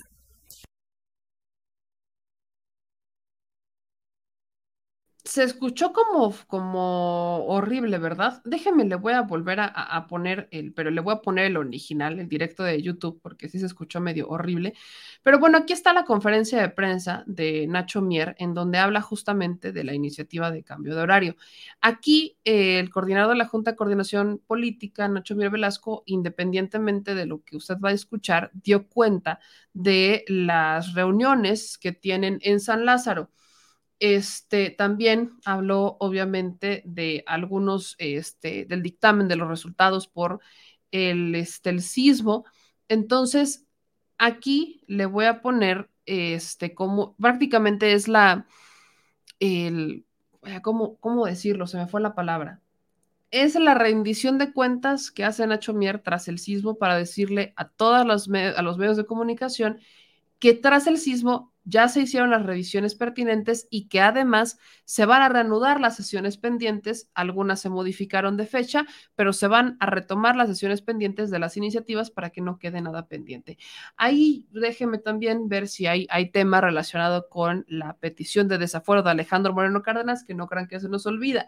Este es un tema pendiente que se solicitó por parte de la Fiscalía del Estado de Campeche, así que yo esperaría que no nos dejen en mal. Se les dijo, o sea, se hizo, hay una petición formal por parte de la Fiscalía de Campeche para desaforar a Lito. Entonces, espero que ese sea un tema también pendiente, pero que no se queden pendiente.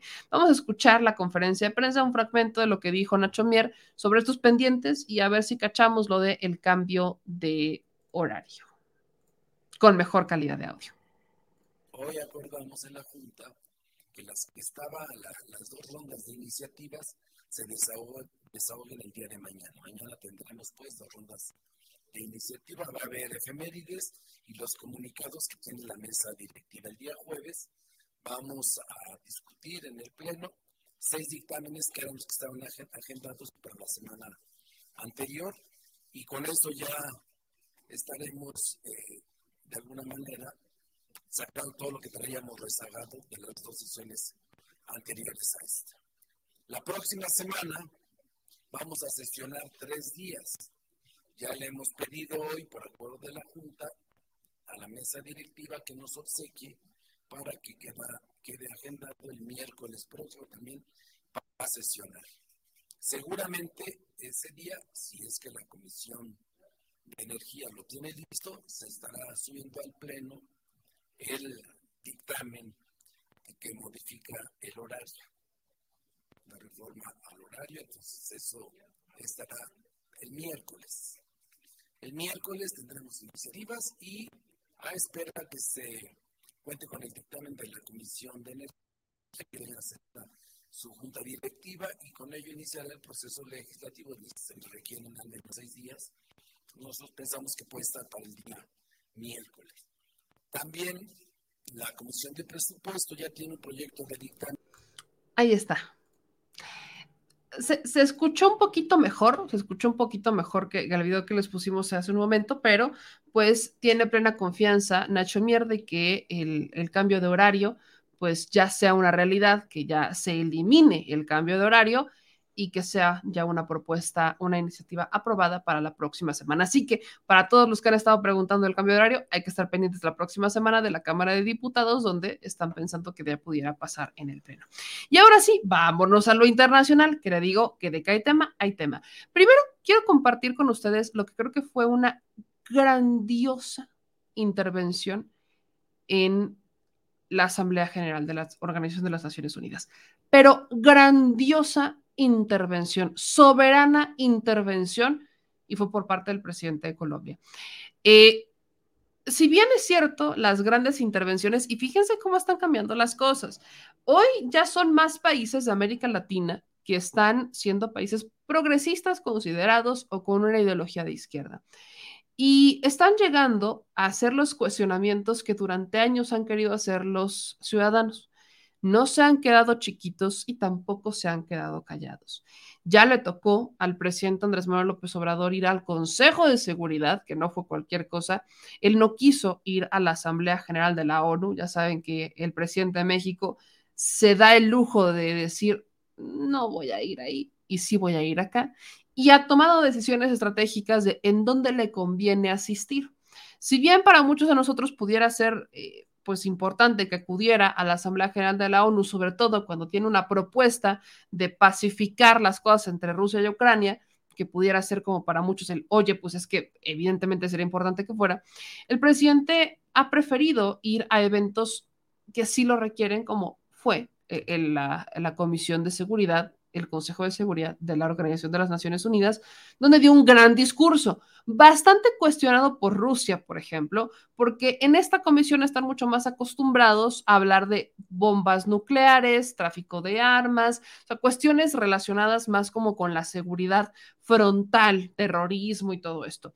Pero el presidente puso sobre la mesa en, este, en ese entonces, que fue justo el año pasado, 2021, pone sobre la mesa el presionar y decirles es que volteen a ver que si tenemos problemas de seguridad es porque no se han resuelto las causas que generan la violencia y la inseguridad y de ahí que venga un exhorto para que los ricos de los más ricos donen una lanita y que de ahí se puedan generar programas que apoyen a los países más afectados y a la gente más vulnerable para erradicar las causas que generan la violencia, que son derivadas de lo mismo, de un problema de desarrollo. Entonces, cuando esta propuesta la hace el presidente Andrés Manuel López Obrador en el Consejo de Seguridad de la ONU, retumbó por todo el mundo. Algunos criticando que lo hizo en el lugar incorrecto y otros criticando la propuesta, atachándola de una propuesta populista que no iba a ser posible. Pero fue bien vista, fue recibida por algunos gobiernos y de ahí, pues la neta es que nos hemos quedado en ¿y luego qué pasa? Ese es el problema con las cosas en la ONU ese es el reclamo que también han hecho eh, el presidente López Obrador desde México y cuando estuvo en Estados Unidos lo hizo también, y que hoy le tocó hacer al presidente de Colombia. Este, Gustavo Petro eh, llegó a, a Estados Unidos y cuestionó a Estados Unidos por saquear recursos naturales, cuestionó a Estados Unidos por abusar de los estados, más bien de los países del sur este, cuestionó a Estados Unidos por no tener prácticamente políticas de seguridad, cuestionó a Estados Unidos por lo que normalmente no se cuestiona a Estados Unidos. Así que vale ampliamente la pena ver estos 20 minutos de épico discurso que se aventó Gustavo Petro, presidente de Colombia, ante la Organización de las Naciones Unidas frente a otros presidentes del mundo para decirles, ya llegamos a cuestionar lo que se tiene que cuestionar, que durante años nunca cuestionaron. Vea, por favor, y escuche soberano discurso. Súbale el volumen para que vea qué es lo que dijo y escuche qué es lo que dijo el presidente de Colombia. Vengo de uno de los tres países más bellos de la Tierra. Allí hay una explosión de vida miles de especies multicolores en los mares, en los cielos, en las tierras. Vengo de la tierra de las mariposas amarillas y de la magia.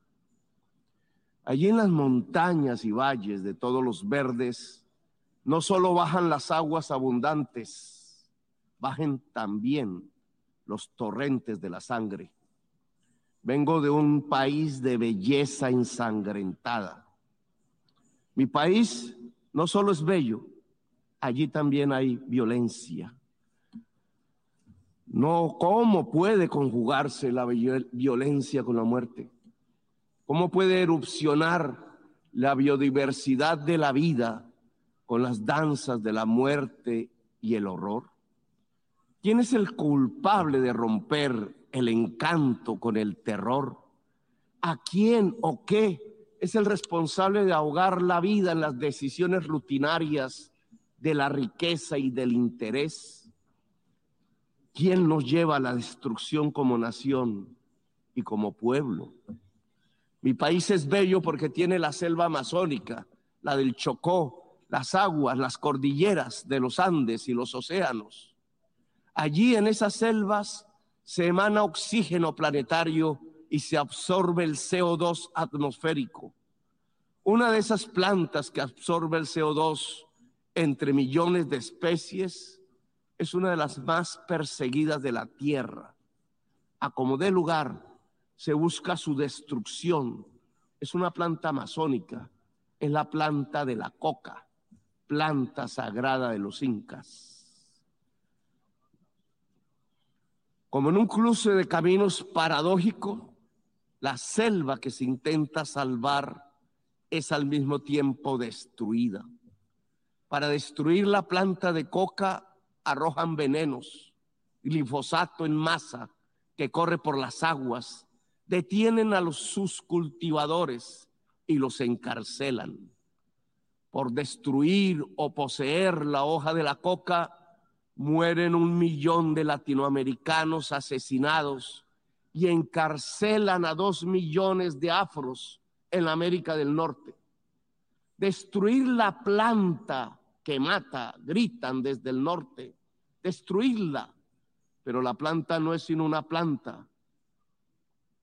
Más de las millones de especies que parecen cuando desatan el fuego sobre la selva.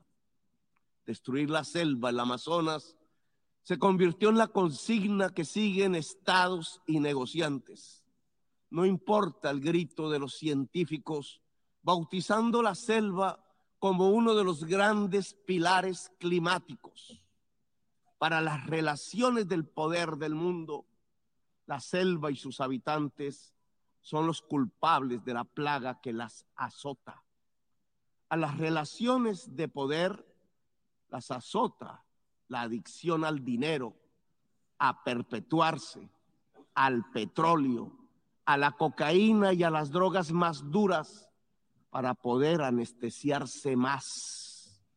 Nada más hipócrita que el discurso para salvar la selva. La selva se quema, señores, mientras ustedes hacen la guerra y juegan con ella. La selva, el pilar climático del mundo, desaparece con toda su vida.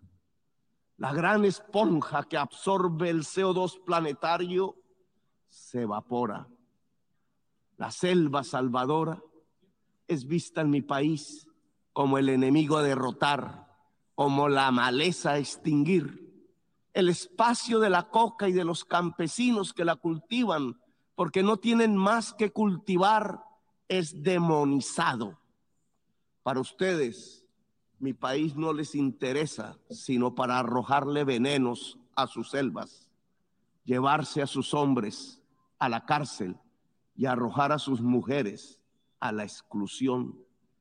No les interesa la educación del niño, sino matarle su selva y extraer el carbón y el petróleo de sus entrañas. La esponja que absorbe los venenos no sirve prefieren arrojarle más venenos a la atmósfera.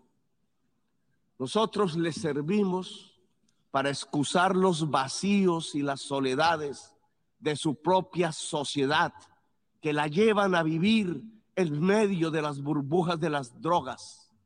Les ocultamos sus problemas que se niegan a reformar. Mejor es declararle la guerra a la selva, a sus plantas, a sus gentes mientras dejan quemar las selvas, mientras hipócritas persiguen las plantas con venenos para ocultar los desastres de su propia sociedad, nos piden más y más carbón, más y más petróleo para calmar la otra adicción, la del consumo, la del poder, la del dinero. ¿Qué es más venenoso para el ser humano? ¿La cocaína o el carbón o el petróleo? El dictamen del poder ha ordenado que la cocaína es el veneno y debe ser perseguida. Así ella solo cause mínimas muertes por sobredosis y más por las mezclas que provoca su clandestinidad dictaminada. Pero en cambio el carbón y el petróleo deben ser protegidos. Así su uso pueda extinguir a toda, a toda la humanidad. Estas son las cosas del poder mundial, cosas de la injusticia, cosas de la irracionalidad, porque el poder mundial se ha vuelto irracional ven en la exuberancia de la selva, en su vitalidad, lo lujurioso, lo pecaminoso, el origen culpable de la tristeza de sus sociedades, imbuidas en la profunda compulsión ilimitada de tener, de tener y de consumir. ¿Cómo ocultar la soledad del corazón en su sequedad en medio de sociedades sin afectos, competitivas hasta encarcelar el alma en la soledad, si no es echando la culpa a la planta, al hombre que la cultiva, a los secretos libertarios de la selva. Según el poder irracional del mundo, la culpa no es del mercado que recorta la existencia, la culpa es de la selva y de quienes la habitan. Las cuentas bancarias se han vuelto ilimitadas. Los dineros guardados de los más poderosos de la tierra ya no podrán siquiera gastarse en el tiempo de los siglos.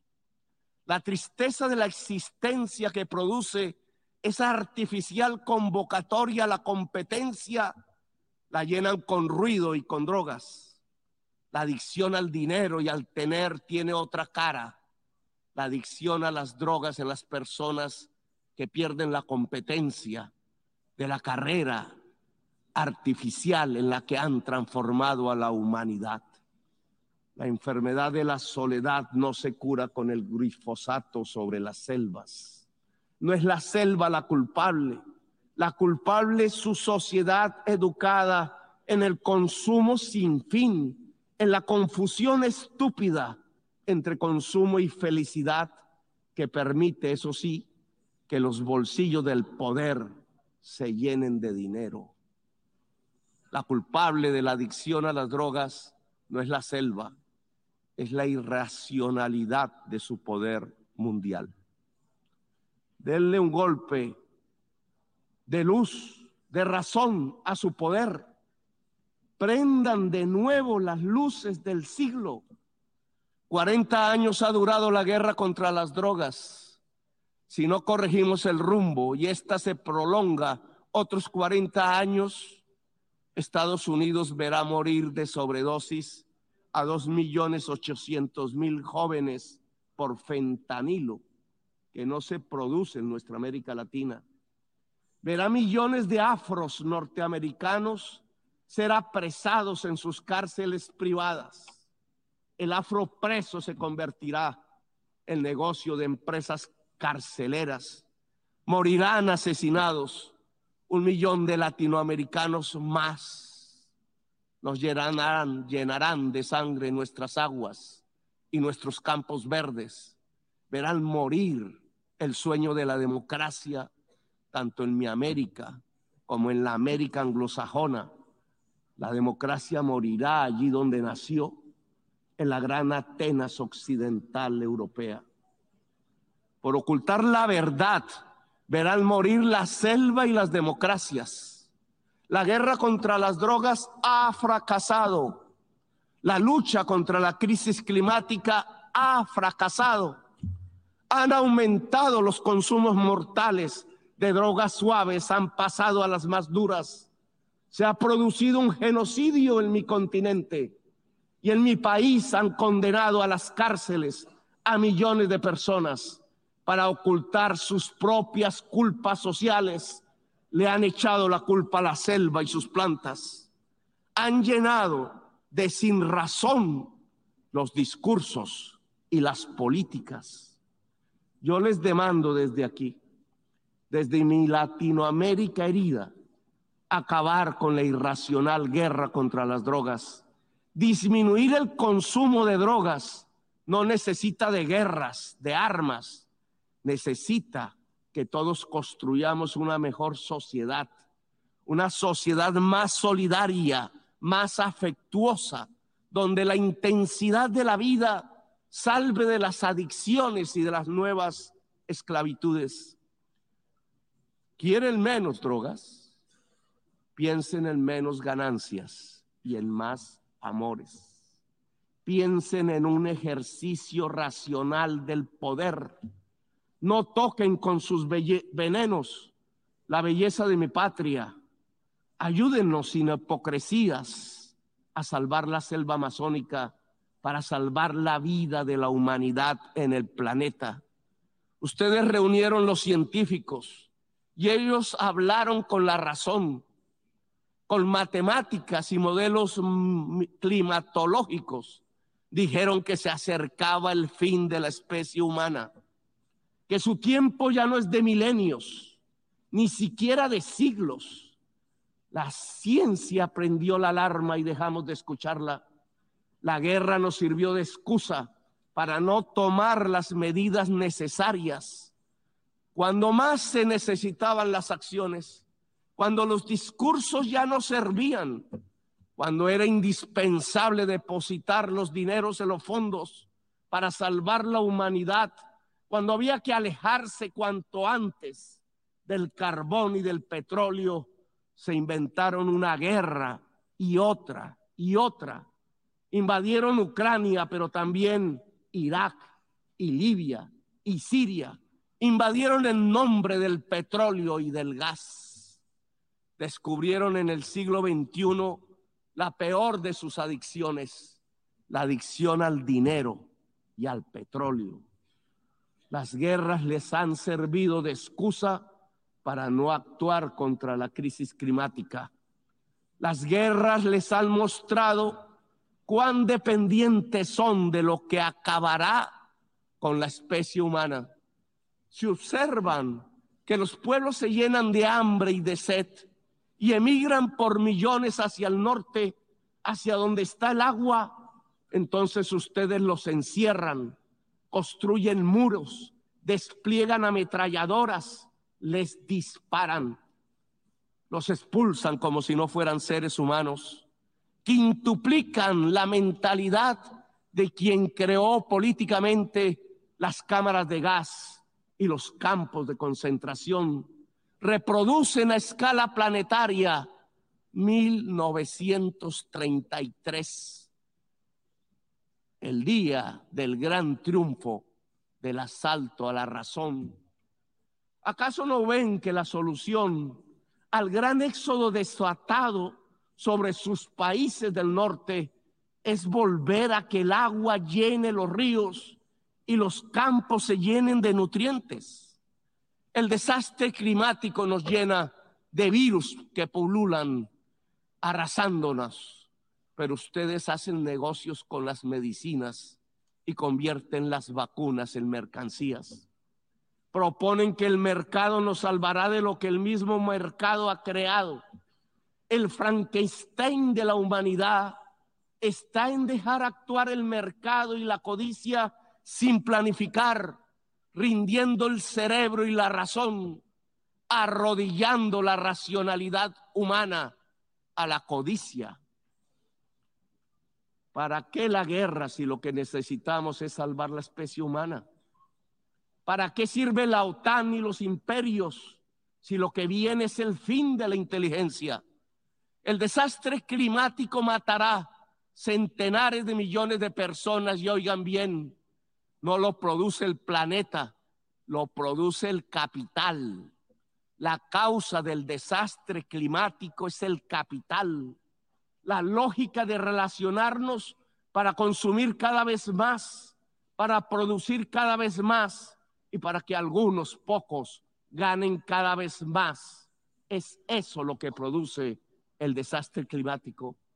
Le articularon a la lógica de la, a la acumulación ampliada del capital los motores energéticos del carbón y del petróleo y desataron el huracán, el cambio químico de la atmósfera cada vez más profundo y mortífero. Ahora en un mundo paralelo, la acumulación ampliada del capital es una acumulación ampliada de la muerte desde las tierras de la selva y la belleza, allí donde decidieron hacer de una planta selvática amazónica un enemigo, extraditar y encarcelar a sus cultivadores, les invito a detener la guerra y a detener el desastre climático. Aquí en esta selva amazónica hay un fracaso de la humanidad. Tras las hogueras que la queman, tras su envenenamiento hay un fracaso integral civilizatorio de la humanidad. detrás de la adicción a la cocaína y a las drogas, detrás de la adicción al petróleo y al carbón, está la verdadera adicción de esta fase de la historia humana, la adicción al poder irracional, a la ganancia y al dinero. He aquí la enorme maquinaria mortal que puede extinguir la humanidad. Les propongo como presidente de uno de los países más hermosos de la tierra y de los, y de los más ensangrentados y violentados, acabar la guerra contra las drogas y todas las guerras y permitir que nuestro pueblo pueda vivir en paz. Convoco a toda América Latina en este propósito. Convoco la voz de Latinoamérica a unirse para derrotar lo irracional que martiriza nuestro cuerpo. Los convoco a salvar la selva amazónica integralmente con los recursos que puedan destinarse mundialmente a la vida. Si no tienen la capacidad para financiar el fondo de la revitalización de las selvas, si pesa más destinar el dinero a las armas que a la vida, entonces reduzcan la deuda externa para liberar nuestros propios espacios presupuestales y con ellos realizar la tarea de salvar la humanidad y la vida en el planeta.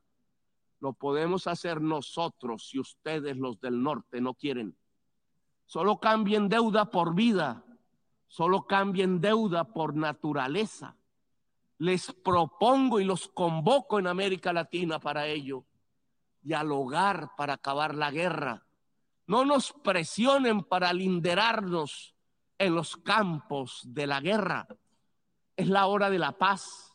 Que los pueblos eslavos hablen entre sí, que lo hagan los pueblos del mundo.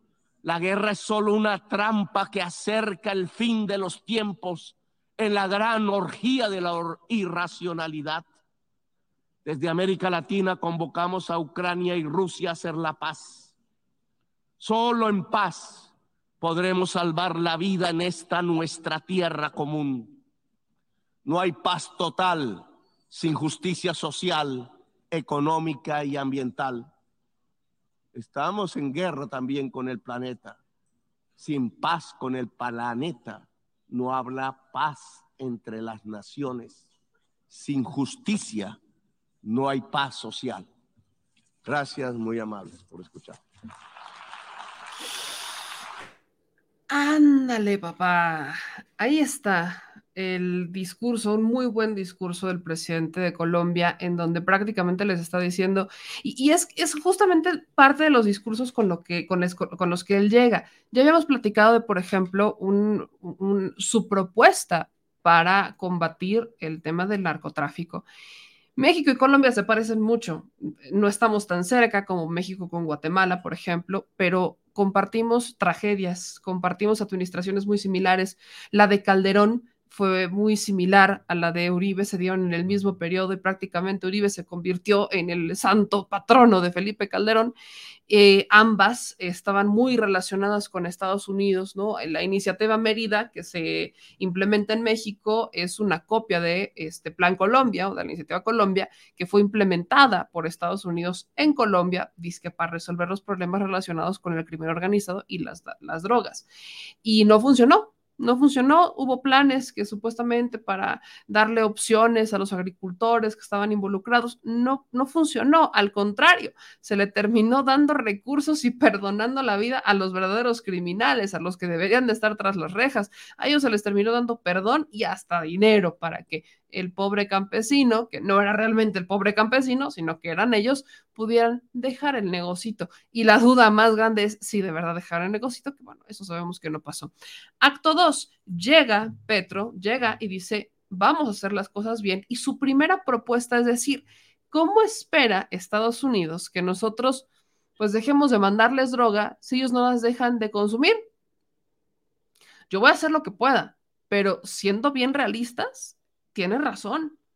¿Cómo espera, famosa ley de oferta y demanda, cómo espera Estados Unidos este, alcanzar la paz y que ya no se está hablando de drogas ni mucho menos, si ellos no tienen un plan, pero un plan real para echar atrás la cantidad de personas que consumen drogas en Estados Unidos o legalizarlas. ¿Qué espera Estados Unidos que hagamos todos los demás países cuando ellos no están haciendo lo que les toca para contribuir al problema? Es como si los criminales o los narcotraficantes solamente existieran en México y no en Estados Unidos, o que solamente existieran en Colombia y no en Estados Unidos. Evidentemente, existen también en Estados Unidos y existen quienes distribuyen la droga. ¿A cuántos detienen? ¿Cuántos realmente están siendo detenidos por distribuir las drogas? Casi nada. Eso es lo que se le cuestiona a Estados Unidos y el hecho de que lo haya hecho el presidente de Colombia, un país que antes prácticamente obedecía las instrucciones de Estados Unidos al pie de la letra y sin chistar, hoy llega con un nuevo mandato a decir, ¿qué crees? No solamente te voy a cuestionar, sino que lo vengo a decir y en tu casa en Estados Unidos. Es un ejemplo, yo, yo, estoy muy de acuerdo con un comentario que me decían ahí, de, meme, yo creo que eso fue un... Em, que a raíz que lo hace el presidente Andrés Manuel López Obrador y que vieron que no hubo consecuencias como normalmente se hubieran dado, quizás bloqueos y demás, empezaron a alzar rabos, ¿no? Como vieron que hubo uno que lo hizo, dijeron, ah, chingón, ahora sí, voy a alzar la voz yo también. Pero en el caso particular de Petro, Petro viene de la guerrilla, Petro viene de la lucha social, Petro viene de, estas bases de pelea, de lucha en las calles, así que tampoco creo que, este, vaya, si bien, si bien pudiera haber servido de influencia, tampoco, tampoco es como para demeritar la, la, carrera que tiene Petro hablando con la gente, porque algo que también se pudieron dar cuenta es que prácticamente no leyó, prácticamente Petro no leyó. Si bien es cierto, ellos llevan sus papeles, y si bien es cierto que hay unos famosos teleprompters de, los, eh, de, las, eh, de los eventos internacionales que son, normalmente están a los laterales o están en la parte de abajo, este, los teleprompters, y son transparentes, es, transparentes, perdón, para evitar que se vean, ¿no? Y que se vayan un poco con la finta. Sí se ven, pero son bastante discretos. Esos teleprompters, uno sabe, uno sabe cuándo lo están usando, porque no pueden dejarlo de ver no lo pueden dejar de ver, su mirada está fija y aun por mucho que estén estudiados y por mucho que sean muy hábiles, se ve la mirada fija en algún punto y se alcanza a ver cómo llegan a mover los ojos de que están leyendo. El caso de Petro, Petro jamás le quitó la mirada de encima a los asistentes. Una cosa es el teleprompter que te da la oportunidad de que parece que estás hablando con la gente, pero se nota cierta, vaya, se nota cierto, este, una postura muy estirada, por ejemplo, como muy cuadrada para evitar distracciones y que no, no te salgas del guion cuando no te lo sabes. El teleprompter es como la, es una manera de ayudar a las personas a que no se les olvide lo que tienen que decir y a mantener un orden. Imagínense que nosotros usáramos un teleprompter, el programa sería de media hora, pero este, en el caso del de el presidente de Colombia, uno sabe perfectamente cómo va dirigiéndose y cómo su mirada va jugando con más de una persona que serían los asistentes a esta Asamblea General de la ONU. Yo sí le quería compartir este, por supuesto que hubo otros hubo otros discursos que también cumplieron con su función, como el de Nayib Bukele, que hoy está siendo ampliamente cuestionado por lo del estado de excepción, pero que discutan lo de las maras. A mi gente de El Salvador, yo lo, aplico con ellos porque hicimos un reportaje, fuimos y le preguntamos a la gente de El Salvador qué opinaban de su presidente y lo respaldan, pese a que internacionalmente podemos cuestionar las medidas que, que, que Bukele ha implementado en El Salvador relacionadas con el estado de excepción pero por mucho que nosotros desde afuera lo critiquemos, la gente lo sigue apoyando. La gente apoya a Bukele y la gente lo respalda. Entonces, pues evidentemente Bukele llega con un discurso de ser uno de los presidentes cuenta con un mayor respaldo por parte de su población. Eh, también llega eh, el cuestionamiento de la presidenta de Honduras, que también resulta importante porque ella, eh, recordemos en dónde está el expresidente de Honduras y el hermano en Estados Unidos. Ambos también apoyados por Estados Unidos. En el caso de Honduras, como en el caso de Colombia, también hubo manos de Estados Unidos como para intentar resolver los problemas este, vinculados con el crimen organizado y demás, pero pues lejos de resolver los problemas, se crearon un problemón porque quienes gobernaban y la familia en el gobierno, pues se dedicaban también al crimen organizado y a la trata de, migrantes, que son temas que, surgen en estos gobiernos, sobre todo en Guatemala, El Salvador y Honduras, de pues es que si los gobiernos los terminaron dejando pasar y terminaron creando tanta desigualdad, pues ellos también son responsables de la cantidad de migrantes que están saliendo. Entonces, si vemos todo esto en perspectiva, están llegando gobiernos progresistas, están llegando eh, con, con nuevos aires y estos nuevos aires deberían de significar transformación. Habremos de ver qué es lo que sigue, estén pendientes, vendrá ya el posicionamiento de los demás países el día de mañana, que obviamente hoy no participaron todos, pero ya vendrán los posicionamientos restantes y quizás salquemos uno que otro discursito que pudiera ser tan bueno como el de Gustavo Petro en esta Asamblea General de la ONU. Y para ya irnos, mi gente linda, porque información tenemos mucha, pero creo que fue una muy buena selección. Me preguntaron sobre el caso del presidente de Alemania, que qué vino a hacer el presidente alemán Frank Walter Steinmeier. Em, el presidente este, vino a una visita de Estado y Alemania tiene muchos negocios con México les platicaba y a mí me sorprendía cómo a veces no los tenemos tan presentes, pese a que son importantes y están relacionados con el sector automotriz. Hablemos del más grande, Volkswagen. Volkswagen es una empresa que justamente opera en México, que emplea a muchísimas personas, que tiene una planta en Puebla y esta empresa tiene este mecanismo de educación dual, que de hecho vinieron también a hablar el presidente de Alemania de este mecanismo de educación dual, en el que pues los están contratando y los mandan a capacitarse a Alemania para que tengan la capacitación completa y puedan trabajar en Volkswagen.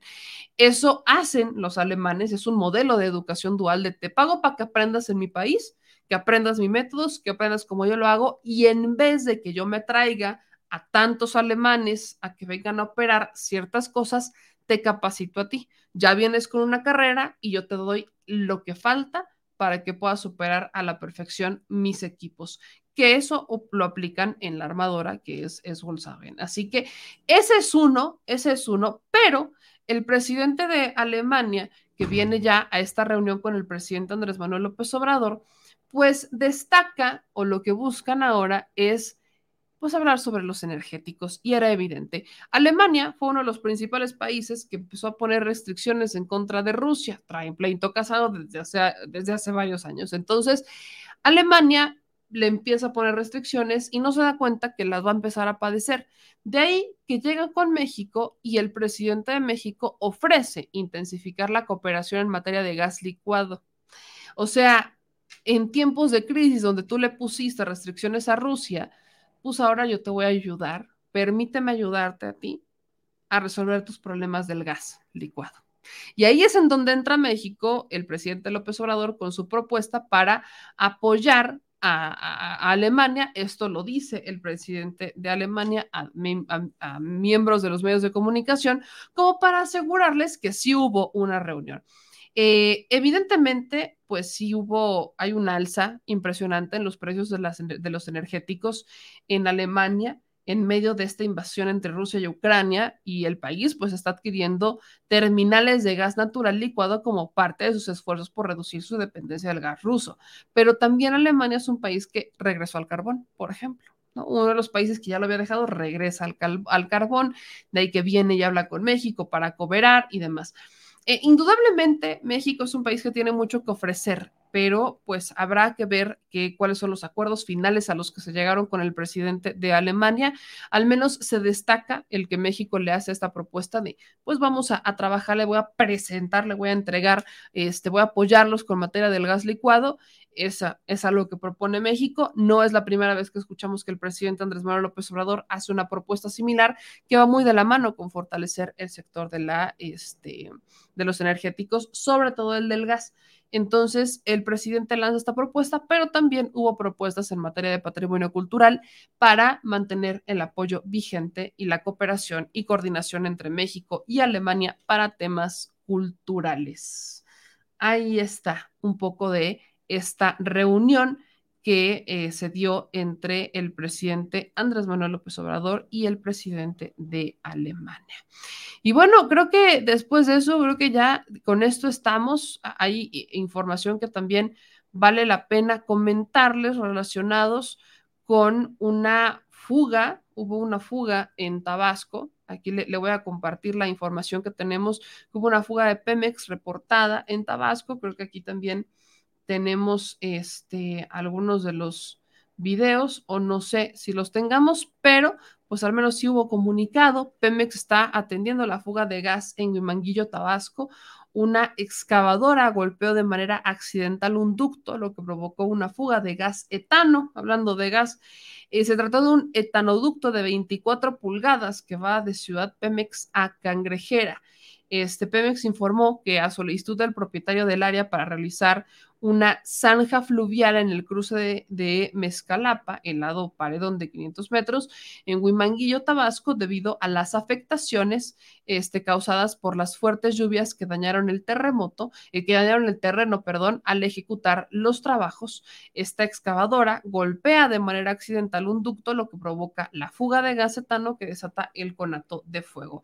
Luego de un análisis en la zona, y aquí le, le comparto el documento, Luego del análisis en la zona, este, dice este mismo comunicado que mandaron el día de hoy, se confirmó que el ducto siniestrado fue un etanoducto de 24 pulgadas que va de Ciudad Pemex a Cangrejera. Hasta el momento no se ha reportado ningún daño a personas, instalaciones o a la comunidad aledaña. No obstante, Pemex continúa en la suma de esfuerzos para restablecer con normalidad la zona. Esto es lo que informa, esto es lo que informa este Pemex, ahí está el, complemento que resulta importante que ustedes lo puedan ver y acabo de, aquí está el video que se los acabo de, de, descargar para que ustedes lo puedan ver de cómo pues se da esta, este, esta fuga. Estas son las imágenes de la fuga que Aquí le agradezco al equipo, al equipo, que me lo haya mandado porque no lo encontré en la primera tanda. Pues aquí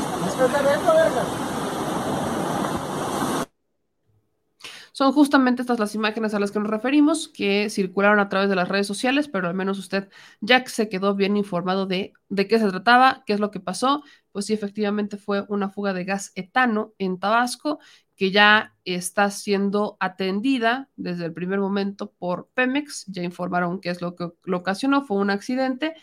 Y estas fueron las imágenes que circularon en las redes sociales. Probablemente habrá mayor, mayor actualización eh, para la mañana, pero ahí tiene usted la información. Vamos a leer sus comentarios. Dice por acá, este, dulces sueños, ya están despidiéndose por aquí mi gente linda. Este, quisiera saber de los mineros, dice Antonio Mendoza. Tema delicado el asunto de los mineros. Eh, como se ha estado informando, pues se llegó a un acuerdo con los familiares de los mineros de Coahuila para que se, pues, se les diera una indemnización y se colocara un memorial, además de continuar con las labores de rescate, pero ya prácticamente dándolos por muertos. Entonces es un, es un trabajo que va a tardar hasta 11 meses, se pudiera pronosticar. Ya están iniciando con estas labores. Es algo que fue bastante polémico porque tras prácticamente 15 días de intentar el rescate, pues las condiciones no se dieron. Hubo lluvias intensas, inundaciones y simplemente no se dieron. Pero en materia de la investigación, tenemos conocimiento que la Fiscalía General de la República ya tiene eh, los nombres de las personas, los dueños de, esta mina, que mucho hemos platicado, que al menos tenemos información compartida por medios de Coahuila, medios locales que realizan también investigación, en donde comparten que el dueño del medio eh, sería Regulo Zapata Jaime, un político local, el dueño de la mina, un político local vinculado al PRI y a Movimiento Ciudadano. Entonces, ahí también tiene, este, pues, de, de dónde pudiera venir esta persona, es la que se hace de este contrato por más de 50 millones de pesos con la Comisión Federal de Electricidad, para abastecerle de carbón. De ahí que también muchos políticos empezaron a culpar a Bartlett por dar, otorgar estos contratos de carbón y no precisamente a la Secretaría del Trabajo, que también está siendo ampliamente cuestionada desde las voces de la jornada e incluso en el Senado, pues dicen que no está trabajando por los trabajadores, sino que trabaja para los sindicatos.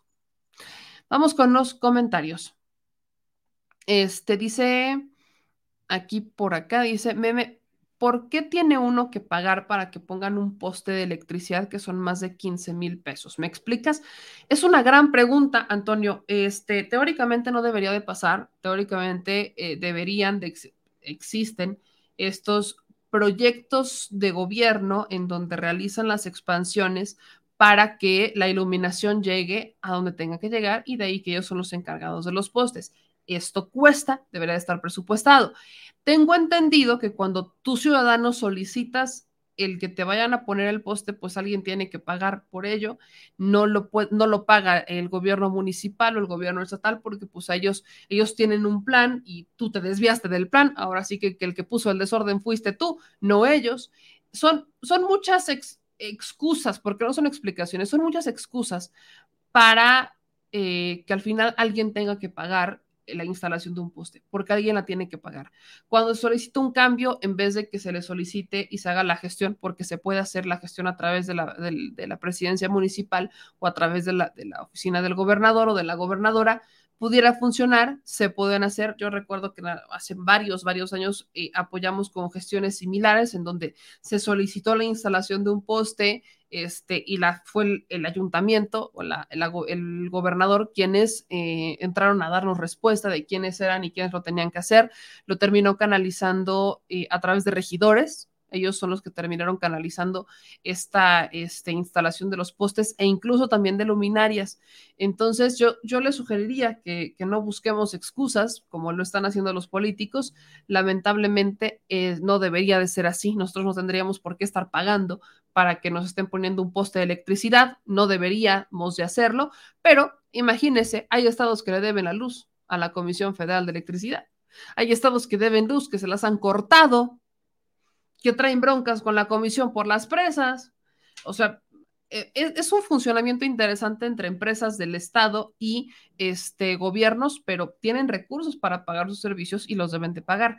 Lo triste es cuando llegan otras administraciones, se saquean esa lana, se la embolsan y pues ya no pueden continuar con las labores que tendrían que estar haciendo. Pero este, el municipio te cobra, te cobra la Comisión Federal de Electricidad, te cobran N cantidad de impuestos, te, te cobran de todo, todo te cobran prácticamente, todo, todo te cobran.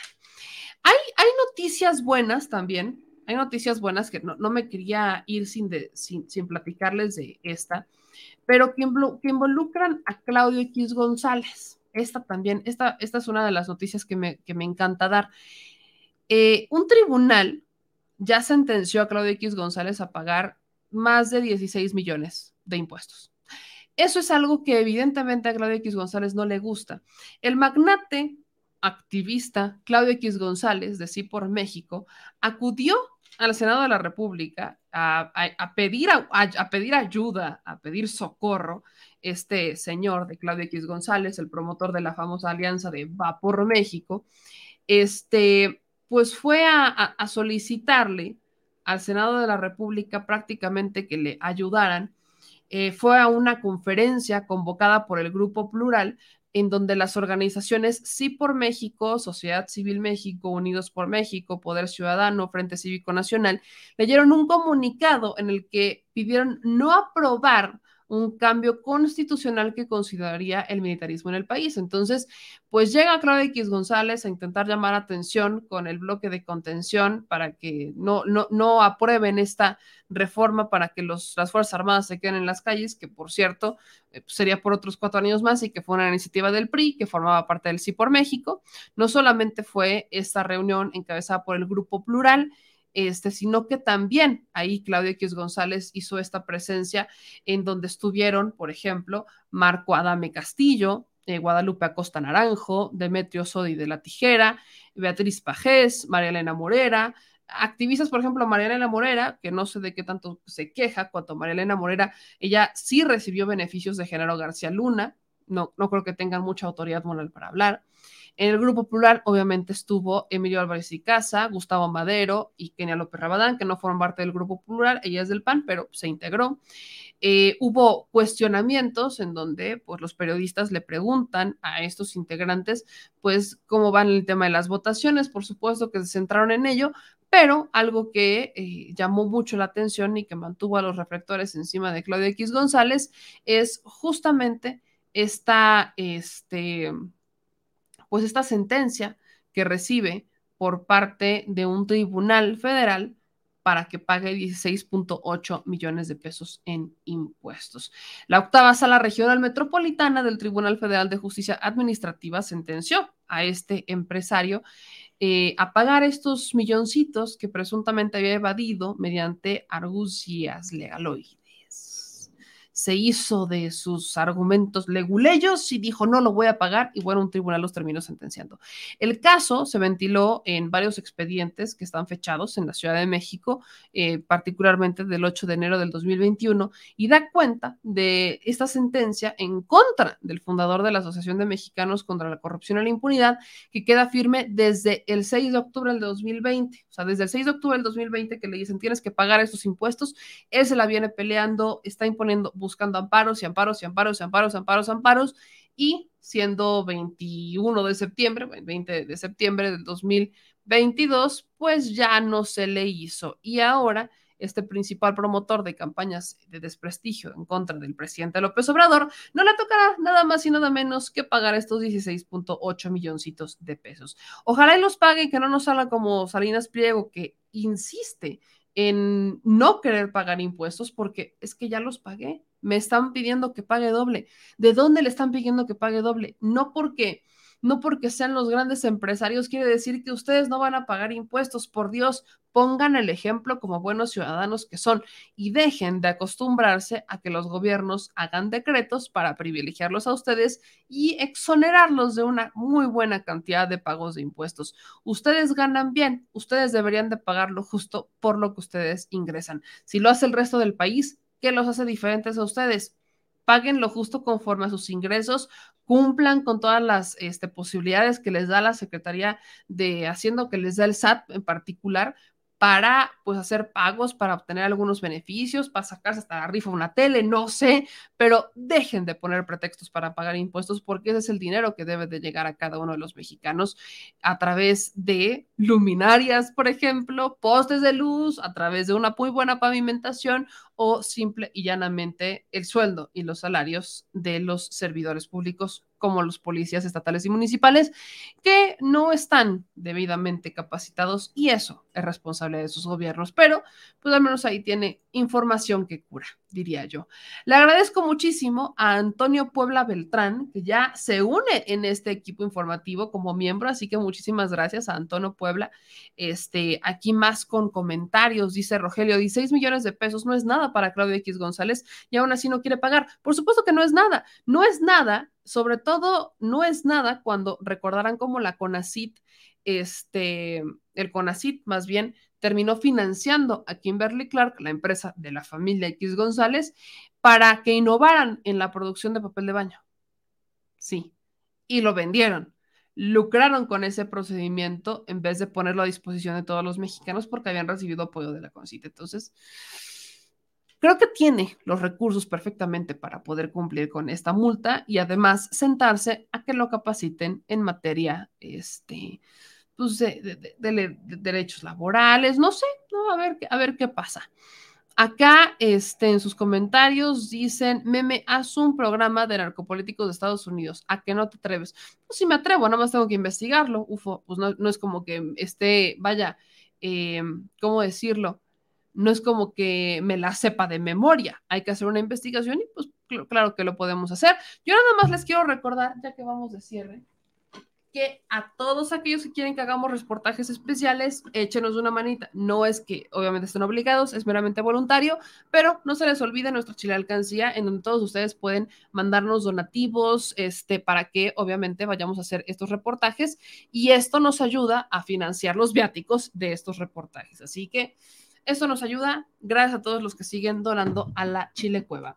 Y yo con esta me despido. Yo con esta me despido. Nos vemos en el detrás de la mañanera de este miércoles para que usted esté pendiente de la mejor información. Que pasen una excelente noche. Yo les mando un beso bien tronado. Mire, bien tronado a todos ustedes. Para que puedan descansar y nos veamos de nueva cuenta en la siguiente transmisión en vivo. No se le olvide activar la cadena informativa y compartir la transmisión. Oigan, compartan estos videos, todos los videos que ven en el canal, compártanlos, suscríbanse, activen la campanita y ayúdenos a romper esta mala racha que tenemos últimamente con YouTube sobre todo, que lamentablemente pues no está distribuyendo todos nuestros contenidos, no está notificando a todos, entonces pues sí necesitamos de toda su ayuda, mientras aquí nosotros seguiremos persiguiendo a la chuleta y seguiremos informándole como usted quiere y usted se merece. Así que gracias a todos los apoyos que nos están mandando a través de PayPal o que nos apoyan a través de los superchats o que nos apoyan a través de nuestro número de tarjeta Banamex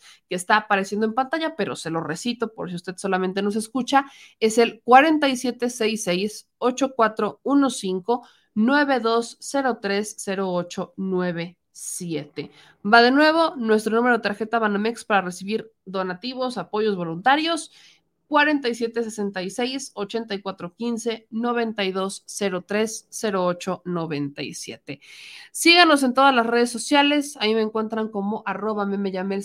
El jueves sale columna en El Soberano, ya había un ratito que no, no habíamos podido hacer ciertas columnas, pero le digo que ya estamos regresando a la normalidad, entonces espere la columna que saldrá en El Soberano, que mucho tiene que ver con este nuevo panista, que ahora es morenista, pero que siempre será panista o diputabilista, como lo quieran llamar, ya lo podrán encontrar el jueves en las páginas de El Soberano.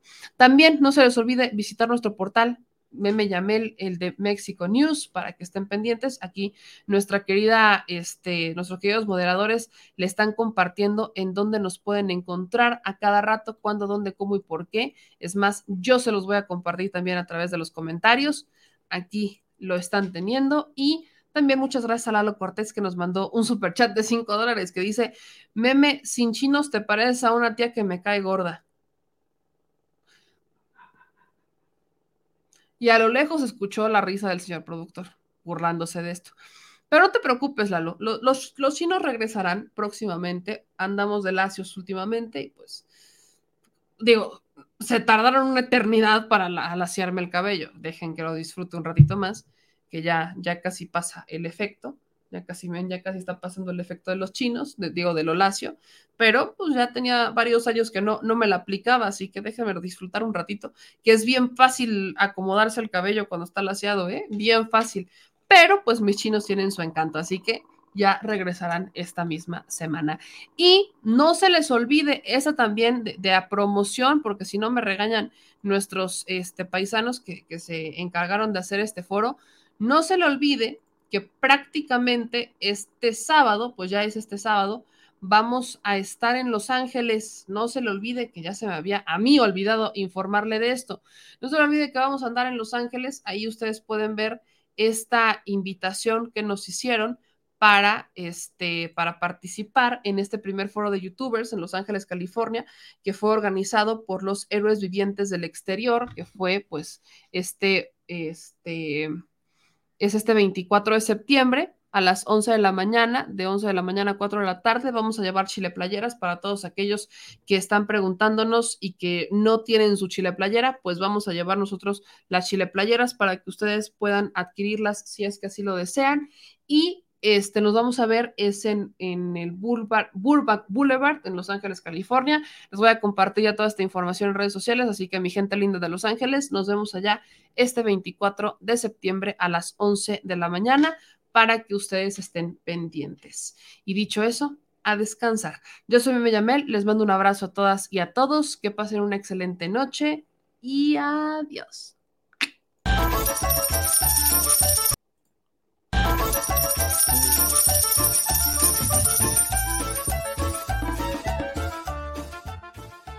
Al Chile. Recuerda que una forma de apoyar nuestro proyecto e impulsarnos a generar más y mejor contenido es a través de los superchats en nuestras transmisiones en vivo. Solo tienes que dirigirte al recuadro donde escribes mensajes, darle clic al símbolo de moneda, colocar los datos de tu tarjeta bancaria, el monto a donar y de forma inmediata se verá reflejado en un recuadro de color con el mensaje de tu preferencia. Otra manera, por si no nos alcanzas a ver en vivo, es ir a la descripción de nuestro video de YouTube, darle clic a la liga de PayPal y repetir el proceso como en los superchats. Ese recurso llegará directo a nuestra cuenta bancaria. En Facebook también puedes apoyarnos de forma mensual. En el inicio de nuestra página encontrarás el botón Quiero colaborar. Ahí podrás adquirir una membresía que nos impulsará a seguir combatiendo la infodemia desde esta plataforma. Y si eres de los que no confía en la tecnología, puedes hacer un depósito o transferencia a nuestro número de tarjeta Banamex, desde cualquier establecimiento, banco y hasta tu aplicación móvil. Anótalo. El número es 4766-8415-9203-0897. Recuerda, esto es completamente voluntario. Y es una forma de apoyar e involucrarte más con este proyecto independiente. Hazlo tuyo y comparte.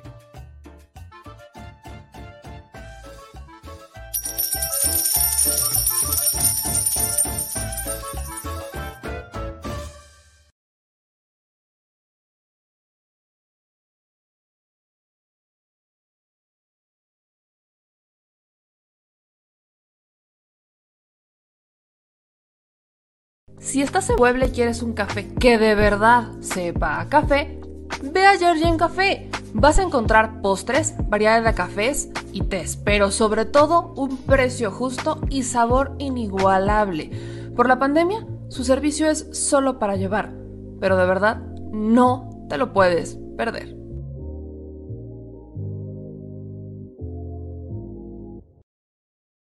Al Chile, la indiferencia es el peor enemigo de todos y más de los animales. Los últimos datos del INEGI señalan que en México existen cerca de 18 millones de perros y alrededor del 70% viven en las calles, es decir, casi 13 millones han sido abandonados, extraviados o nacieron en las calles. Esto posiciona a México como el primer país de América Latina con mayor índice de perros abandonados y también con mayor indiferencia al tema. El abandono es un fenómeno que afecta a perros y gatos de todo tipo, no entiende de edades o de razas. El 20% de perros y el 11% de gatos abandonados son de pura raza, mientras que el resto son mestizos. Por otro lado, la mayoría de perros y gatos llegan al refugio en la edad adulta, aunque también son recogidos cachorros y animales de edad avanzada. El maltrato animal también está presente y nuestro país aún está en pañales, pese a que se está comenzando a legislar para crear sanciones más severas a quienes cometan ese tipo de delitos. Por eso es importante la participación ciudadana y pedimos tu ayuda. Es hora de dejar de callar y ayudar a darles voz a quienes siempre están ahí para darnos una patita. Educar, esterilizar, identificar, reflexionar y adoptar es básico para revertir la tendencia pero si tú no tienes la posibilidad de adoptar o rescatar, ayuda a diferentes organizaciones que ya lo hacen. Angelitos peludos.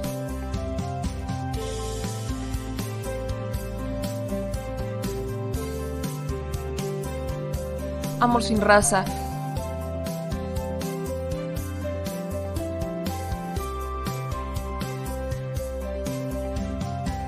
Frida Puebla.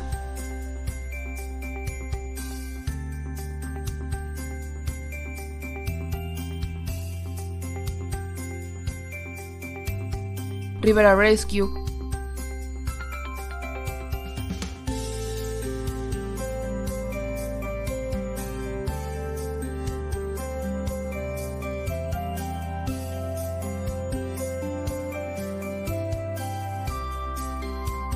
Voz Animal MX.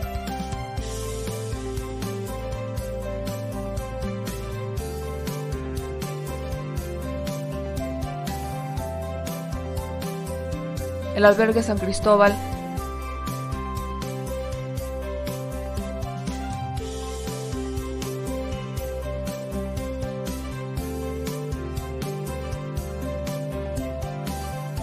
Fundación Toby.